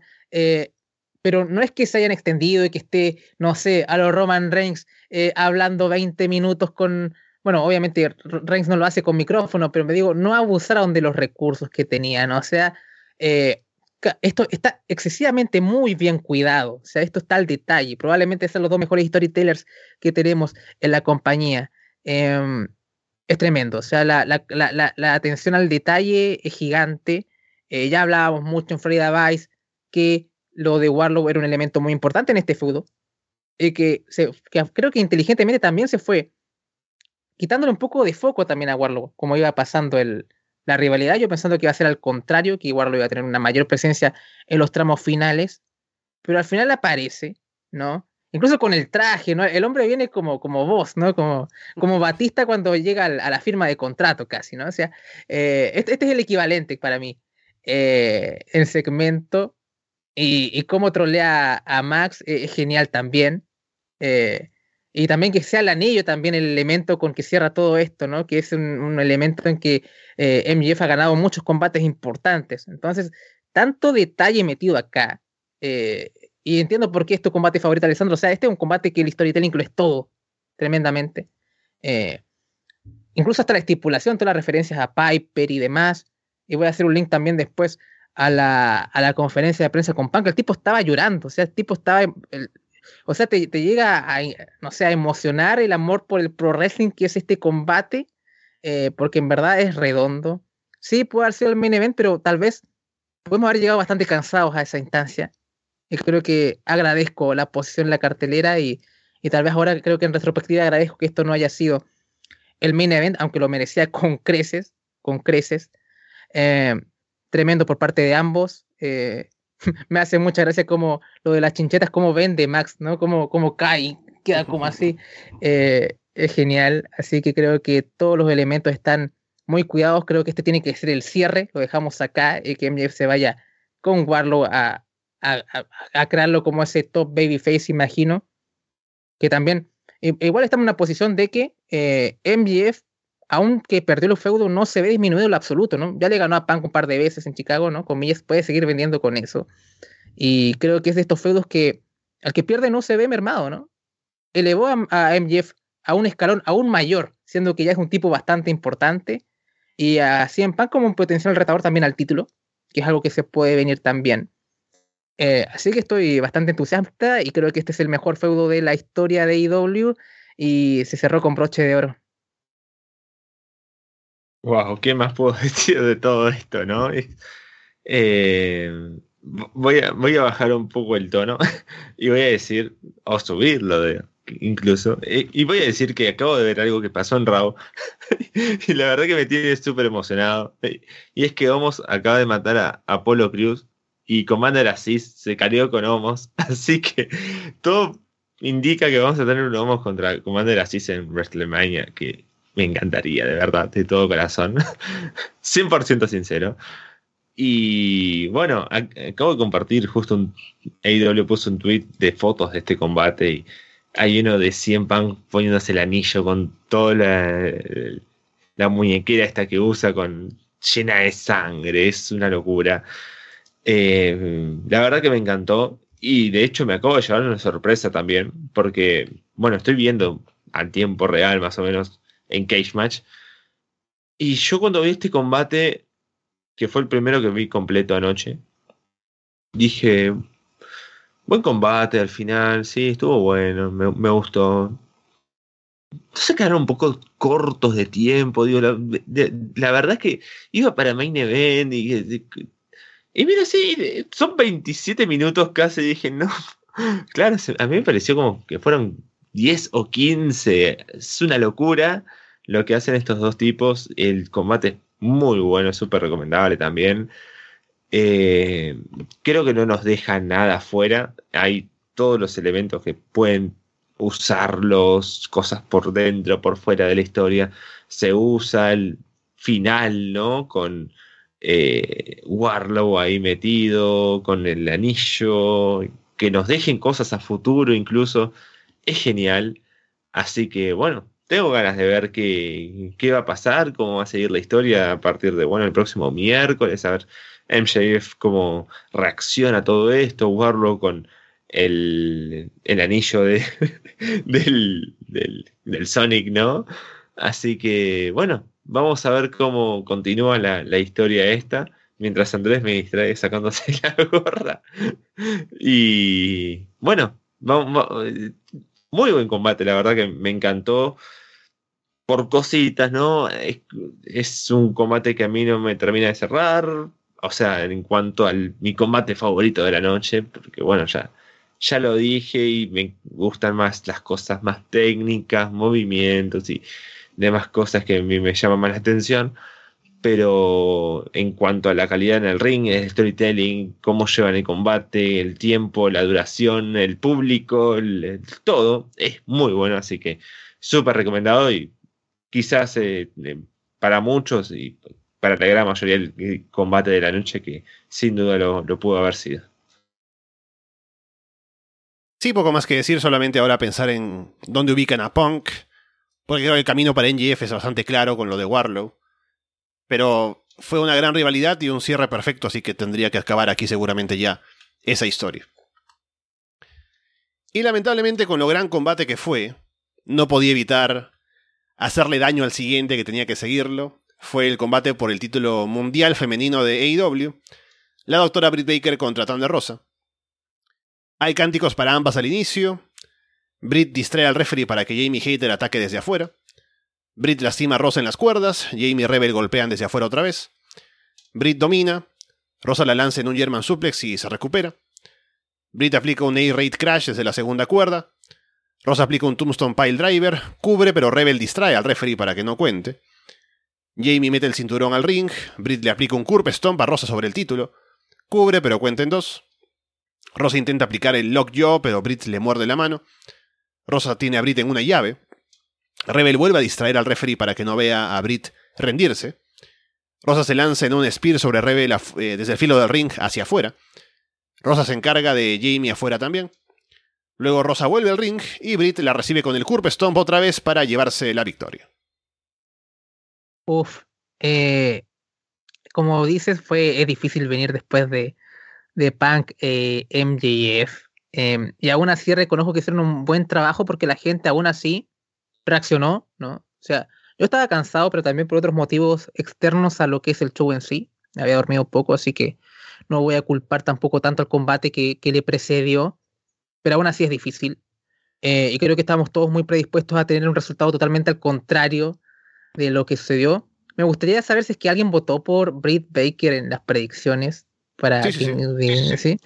Eh, puede ser porque cuando Tron de Rosa le hizo el pin a Britt Baker pudo haber causado alguna escepticismo, a lo mejor no gana, y también estuvo todo esto de la de que puede haber estado lesionada, de que, de que los resultados pueden cambiar, y también hubo noticias de que hubo cambios de último minuto, posiblemente puede haber sido este el caso.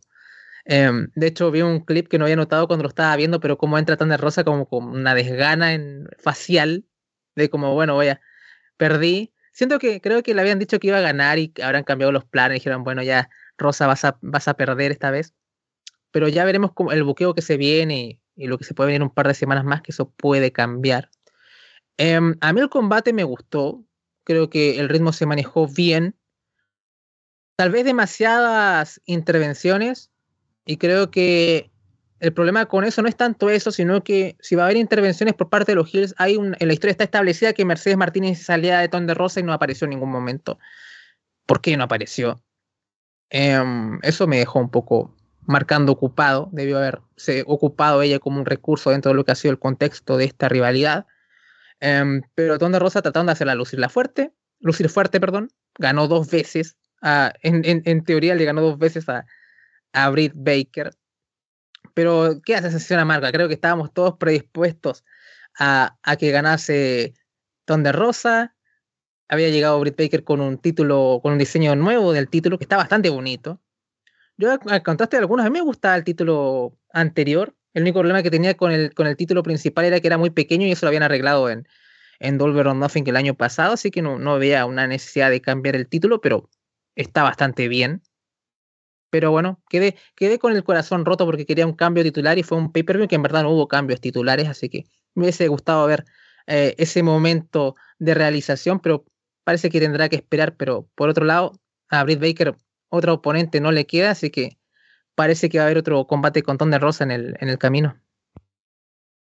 Sí, es difícil, ¿no? Yo también buscaba ver un cambio titular y creo que este era el, el momento, el lugar, porque además, bueno, el título TNT no se defendía, era lógico que tanto los campeonatos en parejas como el campeonato TBS como el campeonato mundial no cambiaran de manos y el único que podría llegar a haber cambiado era este, el femenino mundial. Y me dio como que lástima que no llegue a pasar eso y entiendo que la gran mayoría del público esté enojado con esta lucha porque no haya pasado eso.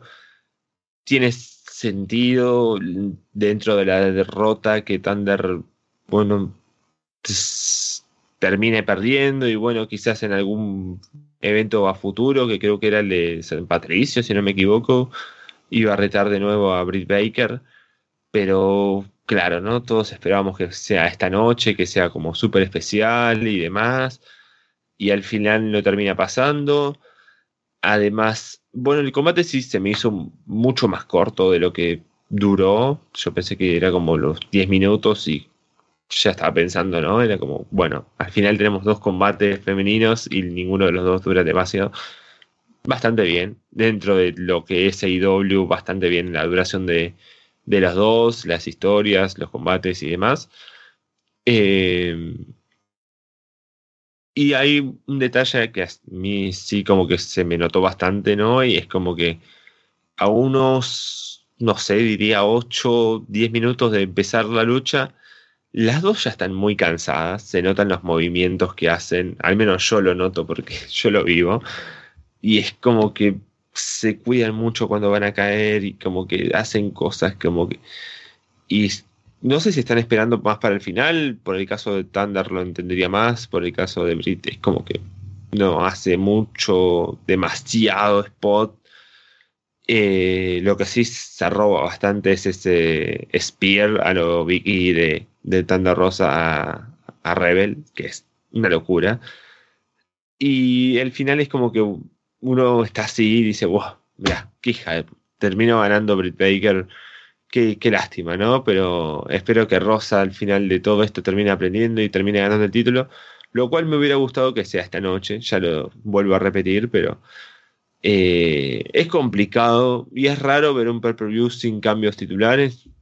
AEW, ya, la verdad que no me acuerdo. A veces sí hemos visto pay-per-view sin cambios, pero todos estamos acostumbrados a ver cambios titulares en los grandes pay-per-views, en los buenos, así, así fue raro y es extraño, pero bueno, un combate que lamentablemente no cumplió con las expectativas. Obviamente era Britt Baker, Thunder Rosa, un combate que se tenía que robar la noche, tenía que estar a la altura de esos dos combates que vamos a tener en el futuro en WrestleMania, ¿no? Que los deje opacados y que nosotros al terminar la noche uno de WrestleMania digamos, bueno, sí, estuvieron buenos, pero no, no tan buenos como Britt Baker contra Thunder Rosa, así que Mm, no sé qué harán para el evento este de San Patricio, especial en Dynamite. Eh, espero que hagan algo bueno y mucho más que lo que haya pasado acá y que nos haga al menos pensar que los dos combates de WrestleMania pueden estar a un nivel inferior, ya con los nombres involucrados, creo que nos venden demasiado en, para WrestleMania, pero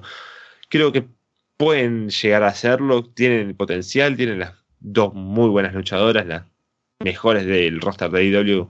Sí, se puede decir de alguna manera, así que espero que para aquel evento, cuando sea la, revancha titular, hagan algo mucho mejor. Y había escuchado que Tony Khan decía que este show era el más difícil que había tenido en su carrera en AEW, como para ubicar los combates y poner el orden de la cartelera. Y creo que este combate, o sea, mi teoría, es que ya sabía que al poner este combate luego del Punk contra MJF iba básicamente a sacrificarlo, ¿no? A que sea el combate en el que la gente no va a estar muy interesada y que bajar un poco el tono para luego pasar al siguiente. Y con eso en mente, seguro que ya pensó en que ya, este combate hacemos que haya mucha intervención, cuidamos a Thunder Rosa, pero vamos a dejarlo a medias. Y me imagino que en dos semanas, en, en el St. Patrick's Day Slam, habrá la revancha, posiblemente en el main event de ese show, y Thunder Rosa gane el título en un combate que sea mucho más definitivo y que se sienta más grande que este. Así que una por otra, ¿no? Este combate de pronto estaba ya lanzado ahí para morir por la posición en la cartelera, pero habrá luego su justificación, espero. Luego tenemos el John Moxley contra Brian Danielson. Hay un cántico de queremos violencia al empezar. Empiezan haciendo llaveo.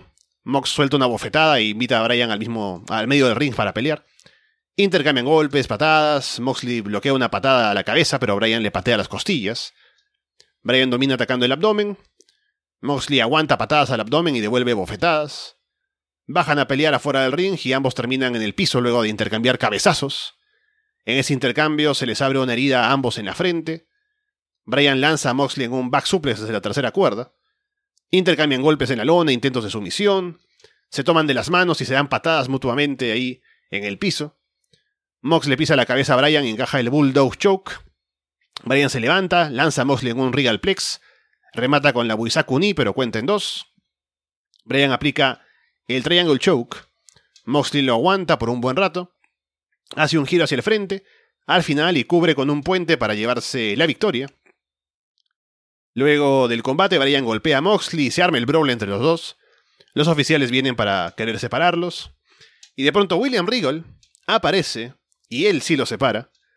Moxley como que quiere seguir, pero Regal lo detiene y le da una bofetada. Brian sonríe, como diciendo, ah, sí, claro, él el que estaba equivocado. Le ofrece un abrazo a Regal y Regal también lo bofetea a él. Y les dice que se den la mano. Brian y Moxley finalmente lo hacen. Parece que llegan a entenderse. Así que ahí estamos entonces luego de ese combate en el que ambos sangraron, como había dicho John Moxley. Y ahora con William Regal oficialmente en AEW. Uf, eh, para mí el combate cumplió bastante las expectativas. Eh, de hecho, creo que este puede ser un combate que sea más del paladar de Martín, ¿no? En parte.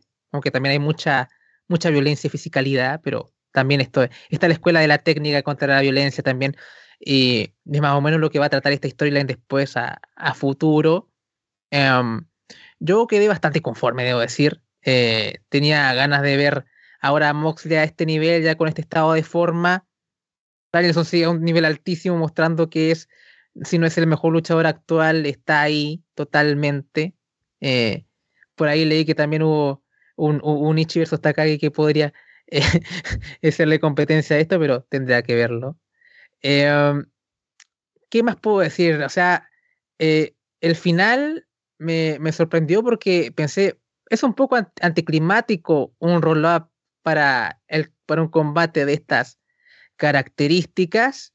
Y claro, llega lo de William Regal y viene un, combate que en papel, o sea, la historia que un papel de esta facción, este doyo de comillas de Danielson, era atractivo ahora con, con Regal como eh, el verdadero líder, comillas, eh, lo encuentro una idea brillante porque ponen a, tanto a Danielson como a Moxley en una posición eh, simétrica, una relación simétrica entre ellos y no es que haya un líder o una cara entre los dos, no se superpone uno con el otro.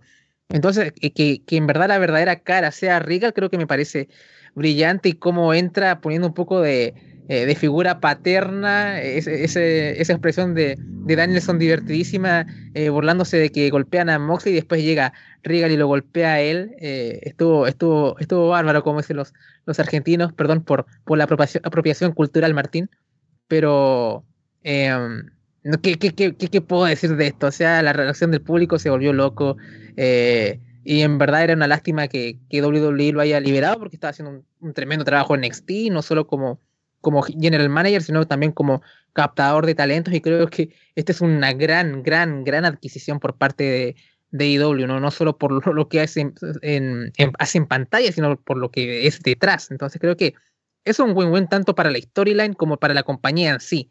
Así que es, es, tremendo, creo, ¿no? Creo que tal vez sea una de las contrataciones más eh, valiosas de este año de seguro, más allá de lo que pueda venir después, pero tener a Regal en tu, en tu, en tus filas es, es algo tremendo.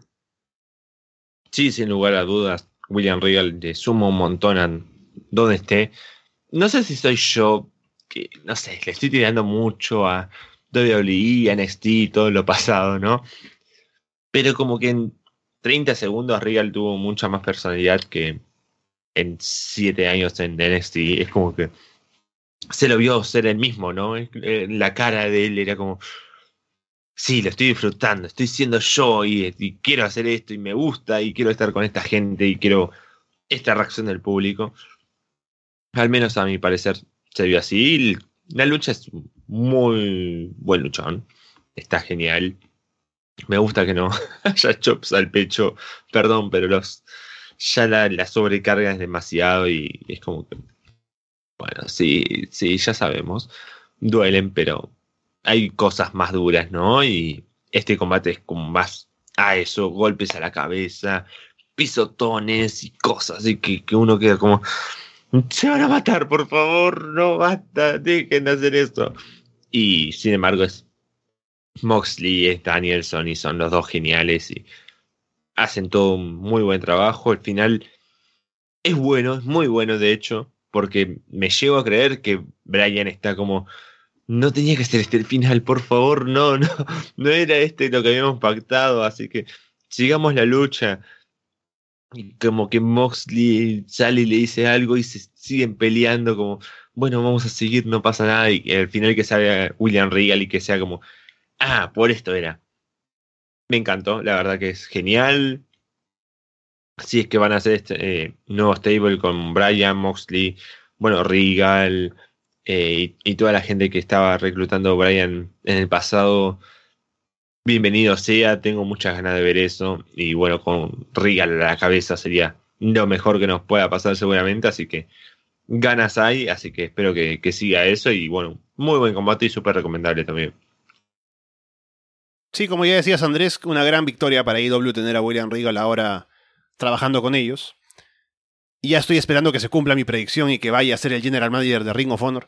Pero por lo demás, tengo intriga primero en ver qué pasa ahora esta semana para continuar con la historia, con William Regal ahora involucrado junto con Brian y Moxley. Ya no hay Danielson Doyo, sino tal vez el Regal Doyo, ¿no? Y de esa manera se atrae al talento joven que decían, bueno, Brian Danielson está como que hablándonos como si fuéramos menos, pero Regal casi como que los atrae un poco mejor, me imagino. Entonces, veremos cómo cambia eso, pero me gusta la dinámica. Y luego de este combate hay cosas que se pueden hacer y solo queda ver por dónde lo llevan. Tony Giovanni abren la rampa para promocionar Dynamite. Tenemos el Sammy Guevara contra Scorpio Sky por el título TNT. Thunder Rosa contra Leila Hirsch por retador al título femenino. Y en dos semanas, en el St. Patrick Day Slam, habrá esos combates por el título de TNT. Con Warlow frente al ganador de Sammy contra Scorpio. Y Britt Baker contra la ganadora de Rosa contra Leila. Luego tenemos el combate que es de tríos en reglas tornado Sammy Guevara, Darby Allin, Sting contra Andrade el ídolo, Matt Hardy y Isaiah Cassidy. Hay un video con un funeral para el AHFO, una camioneta que sale volando ahí con Darby manejando, Sting con un lanzallamas, y bueno, poco más. Se arma el brawl en el combate de inmediato. Darby salta en un tope sobre José con un tacho de basura en la cabeza. Andrade lanza a Sammy en un suplex frontal sobre la barricada. Matt y Isaiah se combinan sobre Sting, Sting se levanta sin vender y se encarga de ellos. Andrade le aplica un foot stomp a Darby en la esquina. Mark Wen aparece para lanzarle una silla a la cara a Sammy. Private Party aplican el Silly Strength en ringside. Se van a pelear entre la gente. Butcher y Blade aparecen para atacar a Darby y Sting entre el público.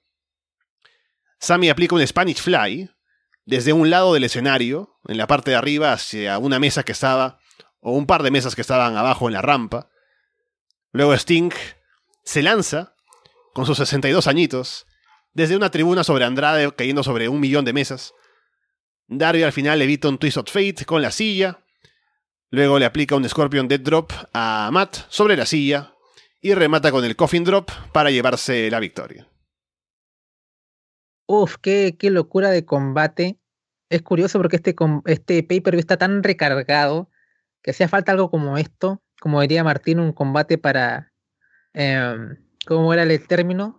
Descontracturar, creo. Exacto. Em, y combates como el de Tai Conti con Jake Cargill tampoco los sentí así, ¿no? Como que fuesen divertidos, ¿no? Ah, entonces, em, creo que fue a muy buen ritmo. O sea, Andrade ya tuvo una tremenda actuación en Rampage. Si no han visto la Triple Threat con, con Darby y Sammy, por favor, háganlo, que fue un combatazo.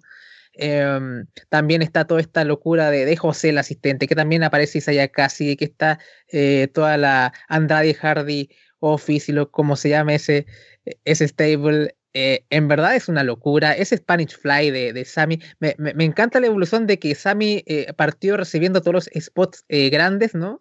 Y ahora es él el que los ejecuta. Así que me, me gustó ese, ese detalle, o al menos lo que yo percibí de eso. Eh, entonces creo que fue un, combate que cumplió bastante bien su función en la cartelera. No sé cómo Sting hace esto a sus 63 años, es una locura y cada vez que lucha siempre lo ponemos más arriba y parece que el tipo siempre sube más la apuesta. Eh, ¿Dónde está el límite, señor Sting? Pero bueno, em, veremos qué termina todo esto con, con, Andrade y Matt Hardy, porque él recibió el pin y uno pensaría, bueno, em, tal vez va a tener que rendir cuentas Matt Hardy, va a llegar Jeff, Jeff, su hermano, ahí a salvarlo y ahí se produce el turn. Imagino que por ahí sería eh, la intención. Y tanto lo que es Darby y Sammy, que habían tenido una relación un poco, em, digamos, áspera al final del combate que tuvieron en Rampage, se vieron bastante bien y, no sé si van a seguir con eso o ya pasarán a otra cosa, siendo que ya tiene Sammy por delante dos retos, tanto con Scorpio Sky, que dudo mucho que le gane, y también ante Warlow. Así que imagino que eso se va a congelar y quedó como en la nada, o, lo reanudarán después, pero, pero van a pasar semanas antes de que puedan reactivar eso si es que lo quieren hacerlo. Así que por lo menos eh, veremos qué es lo que sucede en la, el, próximo Dynamite que, pinta bastante bien. Así que a lo mejor, a lo mejor canjean ahí, ¿eh? porque en verdad puede haber un debut ahí importante. Sí, como ya había dicho alguna vez, ¿no? Es como que es increíble que Sting haga el mismo deporte entretenimiento que hace Goldberg. es impresionante lo que el estado y el nivel que tiene Sting de toda la vida, ¿no? Incluso. Y si lo sigue viendo bien, sigue haciendo cosas impresionantes y que no podamos ver a otros luchadores hacer esto mismo hace muchos años antes, incluso de la edad que tenga Sting, es una cosa locura, de, locura, ¿no? Eh, me encanta Darby con estas cosas para los pay-per-views que siempre pone un clip de algo random, estrellándose, explotando, dando vueltas, un auto y que de la nada sea como, ah, sí, soy yo, era Darby Allin. Y bueno, ahora voy a entrar.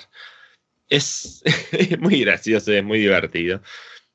Y como decía recién, ¿no? Es un combate para bajarnos de todo lo que ya veníamos, ¿no? Había pasado el combate de Punk, había pasado esto del debut de William Regal, Moxley contra Danielson, de tener que pensar, ¿no?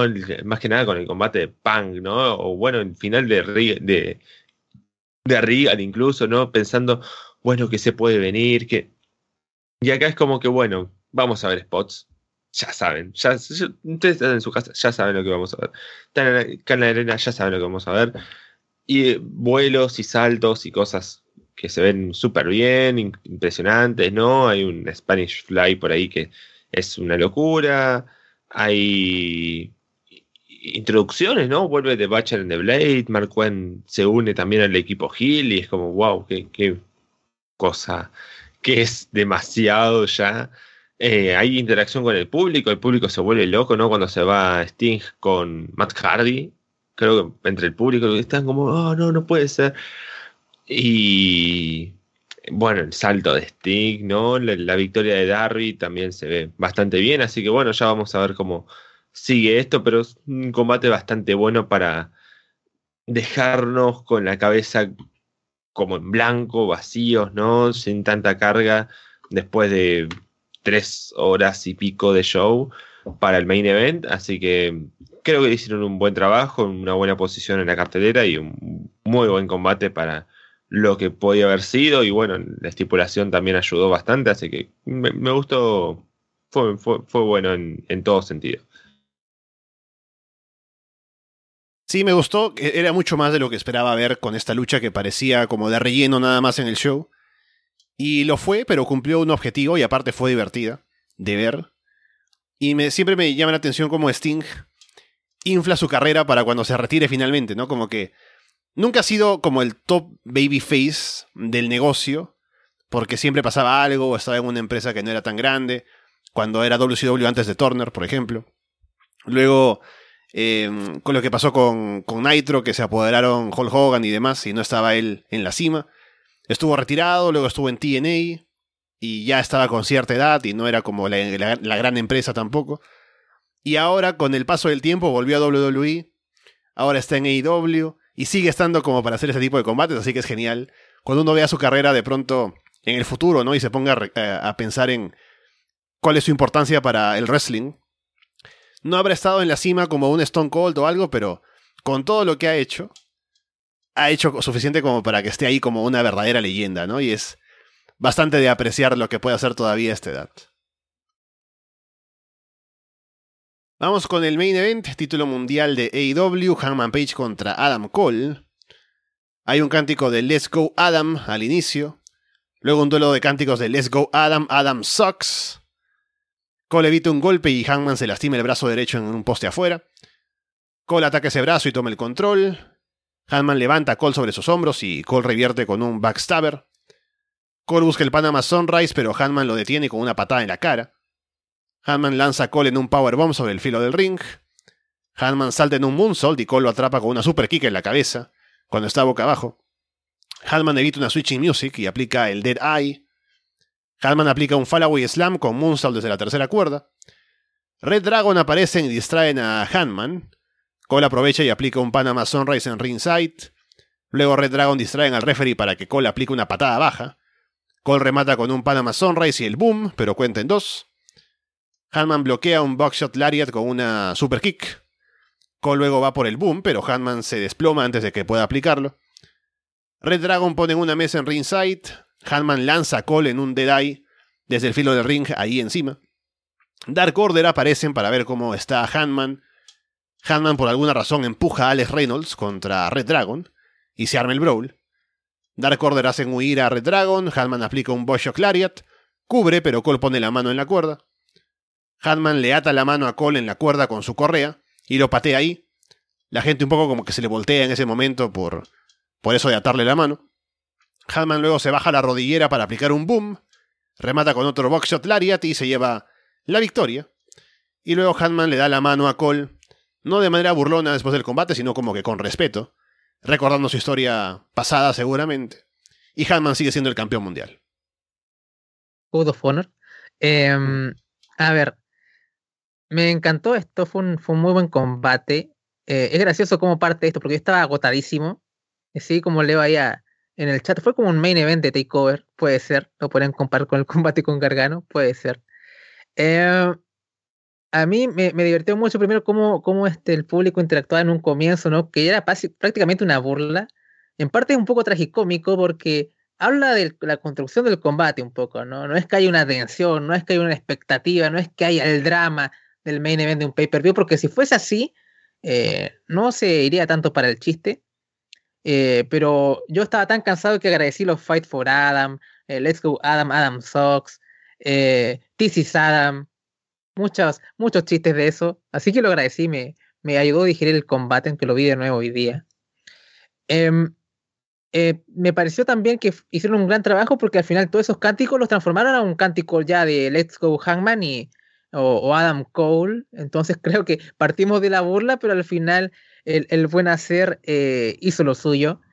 Em, ya le decía un poco anteriormente, lo de Jim Ross me hizo mucha gracia, porque a veces no siento si, está haciendo una crítica o simplemente está simplemente haciendo como una observación, ¿no? Porque solamente decía que el combate era, striking y no, y no usaba, no sé, no, no habían ataques hacia un punto en particular, no sé, no hubo un ataque concentrado a la, a la pierna o qué sé yo. Entonces no, sabía este, interpretar si Jim Ross estaba haciendo una crítica al combate o simplemente estaba haciendo una observación. Em, creo que también estuvo este drama también de, Red Dragon con, con Dark, Order y demás, que creo que fue bastante inteligente no poner a los John acá. O sea, yo pensaba que en un comienzo iba a haber como una especie de Red Dragon John y después que los John iban a tener un momento de, no sé, empatía por Adam Page y iban a dejar que, ganase, algo similar como lo que pasó con el combate con, con Omega. Y al final simplemente hicieron algo mucho más práctico, la omisión de la aparición de los Vox, que les va a pasar la cuenta más adelante, ¿no? O sea, ¿por qué, por qué este Red Dragon, que también tuvo este combate, apareció y ustedes no? Y de seguro va a haber algún tipo de, de conflicto ahí. Así que me pareció que, que fue un, buen combate, que los Needfuls creo que estuvieron bien ejecutados más allá de la, para mí, pobre construcción, tenemos tremendos workers acá y hicieron que esto funcionase. Eh, así que creo que como main event cumplió y creo que cerró un pay-per-view bastante redondo y tengo fe en lo que pueden hacer con Adam Cole después de esto, o sea, obviamente cometieron errores como lo que pasó con Orange Cassidy, que no debe haber pasado porque le quitó bastante momentum, pero es un tipo con todas las capacidades para recuperarlo. Creo que este combate es el inicio de esto.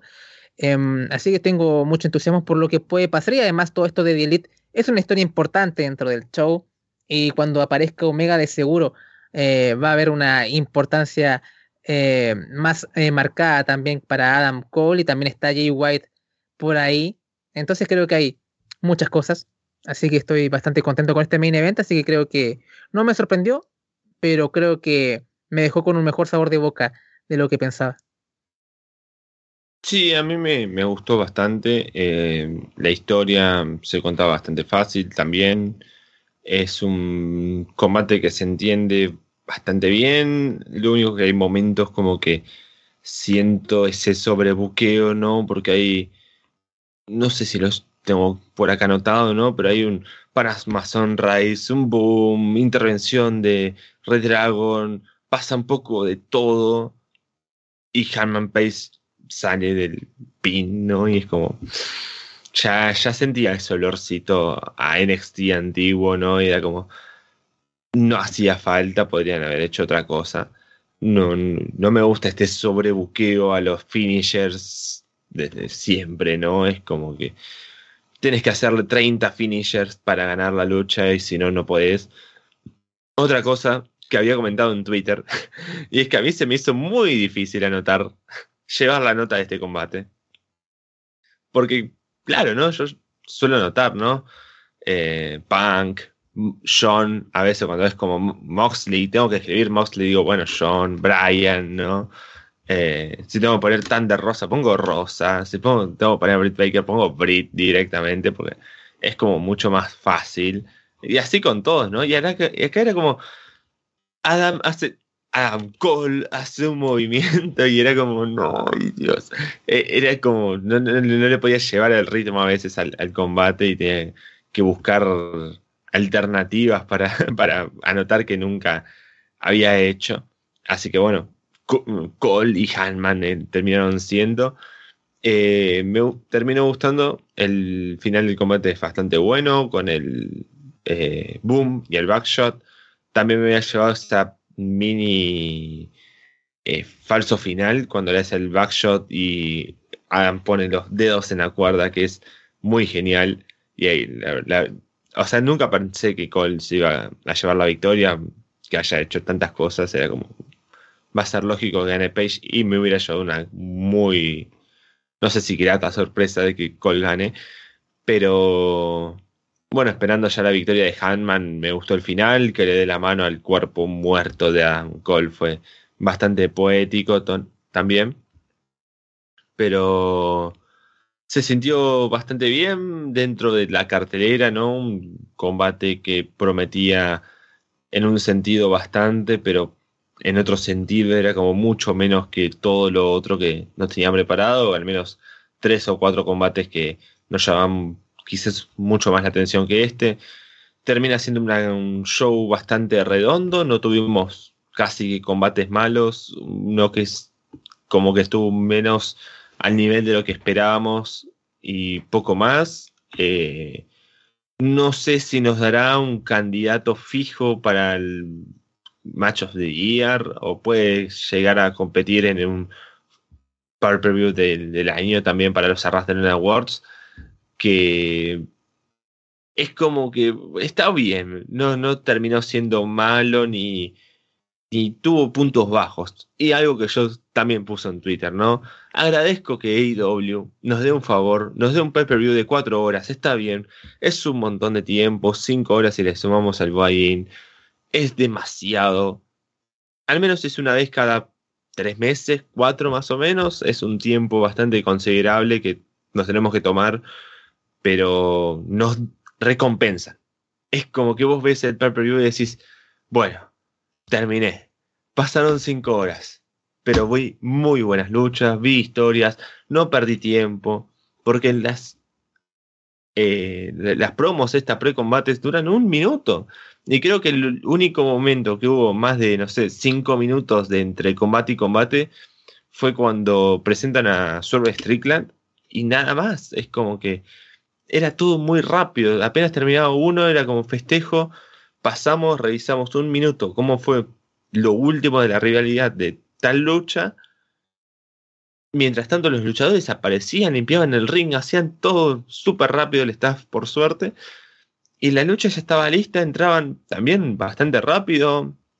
Así que muy bien el ritmo del show, también como lo suele llevar AEW, te suele recompensar, ¿no? Es como eso, cuatro o cinco horas por una vez cada tres, cuatro meses, pero terminas satisfecho, decís, vi buenas luchas, vi buenas historias, vi buenos cierres o buenas continuaciones, me dejan cosas para futuro también, así que eh, termina siendo un muy buen per-per-view Revolution y creo que cumple en todos los sentidos.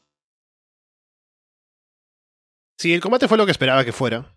Con ese estilo de main event que ha hecho Adam Cole en NXT, ya lo decía incluso con lo de Johnny Gargano, que lo comparaba ya desde antes, y fue así, de tirarle todo a Hanman para que aguante y ponerlo over.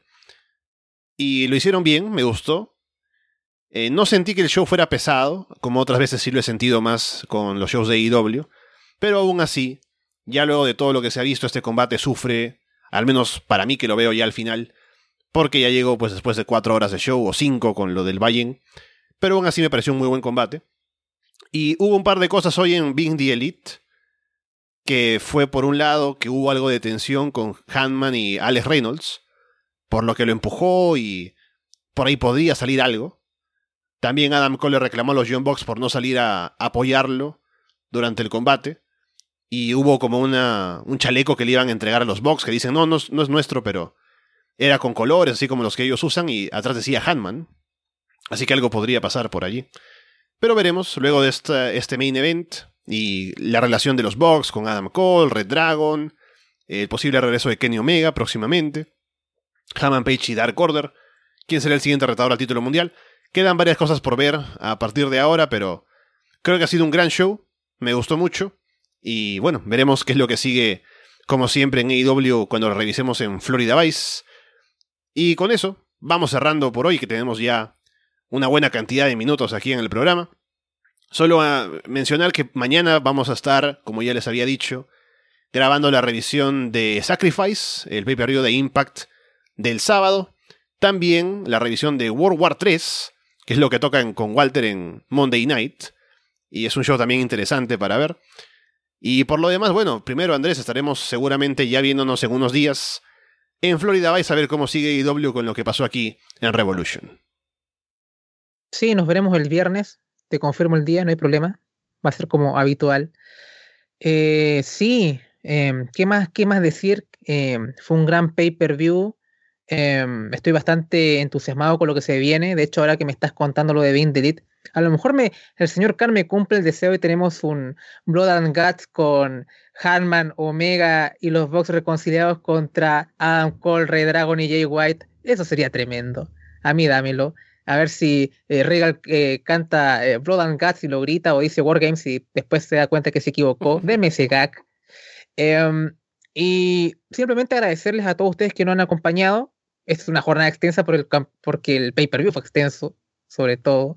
Así que a ustedes muchas gracias por acompañarnos y comentar en el chat y también por escucharnos en todas las plataformas en que está este podcast. Eh, y sobre todo también agradecerle a ustedes en Patreon que eh, son el, pilar de lo que es el podcast y que eh, le damos a ustedes tanto Florida Vice, Monday Night y Underground que debería volver la, esta semana, ¿no? O la próxima. Bueno, Vamos a ver, porque estamos un poco complicados. Pero bueno, va a aparecer de alguna forma. Eh, me puse el día con Monday Night, así que me imagino que parece que se viene esa reseña de, Batman con, con, con, Walter y contigo, Martín. Eh, así que ahí tengo ganas porque vi la película y es muy, muy, muy, muy recomendable. Por lo menos a mí me encantó. Así que eso. Nos estamos viendo entonces el día viernes con la gente de Patreon. Em, de ahí em, creo que después nos veríamos hasta WrestleMania, ¿no? O sea, por lo menos acá el equipo principal, ¿no? No creo que haya algún, algún punto intermedio. No creo que nadie quiera cometer conmigo Roadblock eh, en el Roadblock. Así que Dios, ¿por qué pone esa cara, Martín? Es una broma, no, no, no. Eh, prepara para estar en deliver que ahí, ahí sí los voy a obligar, no, tampoco. Eh, así que eso, nos estamos viendo y esperemos ver a, al señor Castagnoni eh, por ahí, ¿no? Con, con su calva en algún, sea Ring of Honor o sea en AEW, que, que ahí estoy esperanzado. También eh, Control y Narrative ya está en, el, en, la meta, ¿no? Y seguramente a Ras de Lona pronto también, así que nos encontraremos por ahí, Citri. Y bueno, Martín, estaremos el domingo en el directo, por supuesto. Justamente ese es el problema, ¿no? Creo que el domingo tengo que ir a ver lucha en, directo, así que oh. ya nos arreglaremos cómo vamos a hacer eso, pero eh, sí, vamos a seguir atentos a todo lo que va pasando en el mundo del wrestling en el directo. Si, bueno, puedo estar el domingo, bueno, hacemos algo de alguna manera para hacer el directo. Eh, pero bueno, estamos en camino a WrestleMania, es lo más importante también para nosotros hay muchas cosas pasando en Raw, en SmackDown, ya íbamos, iba comentando un poco más o menos durante el mismo directo de, esta noche. Eh, hay cosas que siguen ocurriendo, así que bueno, vamos a seguir con las historias, con todo, el mismo con las noticias del mundo del wrestling. Vader va a ser introducido al Hall of Fame, así que bueno, ya vamos a comentar un poco más de eso se viene el WrestleMania Weekend, hay mucha acción, hay mucha emoción por todos lados, eh, se vienen semanas muy interesantes y bueno, ya empezamos a planear el, bueno, cómo nos vamos a organizar para WrestleMania. Lamentablemente, el Pat McAfee contra Austin Theory va a ser en, la noche 2, el domingo, así que no creo comentarla, lamentablemente, pero siempre ahí con, con nuestro buen querido Pat. Y bueno, vamos a seguir atentos. Eh, acá Ezequiel nos dice, ¿no? En el chat nos recuerda que tenemos un eh, canal de Discord, si se quieren unir. Vamos a estar en directo ahí, así se pueden unir al, al, programa, pueden comentar cosas, va a ser mucho más divertido, mucho más fácil que usar como antes Skype. Así que Bienvenidos sean, estén atentos los domingos a las 12 del mediodía en Argentina, 10 de la mañana en Perú y no sé, 4 de la tarde en España seguramente. Así que bueno, ya pasó mucho tiempo de que empezamos, así que nos vemos en la semana, bueno, cuando, cuando sea, pero bueno, tengo ganas también de comentar Batman, todavía no la fui a ver, creo que voy a ir a partir de este jueves, que es como la semana que viene dentro del cine. Y... ¿Qué más? ¿Qué más tenían? No, tengo ganas de todo, así que bueno, vamos a seguir atentos a la programación de Ras de Lona. Y gracias a todos por estar en el Patreon, que son lo, mejor, y sigan dándonos visitas en, en YouTube, like. No se olviden de eso, por favor, que nos ayuda a, aparecer en el perfil de todas las personas que están suscritas a nosotros, aparecer en gente que no, no, no, no, nos ve, por alguna razón no nos ve, pero digan, oh, mira, Ras de Lona, qué, qué gran proyecto que tiene esta gente. Voy a apoyarlos en el Patreon. Oh, mira, esa eh, Rápido y Furioso Reto Tokio, ¿qué, puede ser? y siguen y sigan mirando Rápido y Furioso Reto Tokio y comentando cosas raras, ¿no? Que como, ¿qué te pasa en la cabeza o algo así? Es como, ¿por qué hacen estos comentarios? Bueno, no lo entiendo. Así que gracias a todos. Por ahora los dejamos de parte de Martín Kessler, Andrés Bamonde y Alessandro Leonardo. Muchas gracias y esperamos verlos pronto.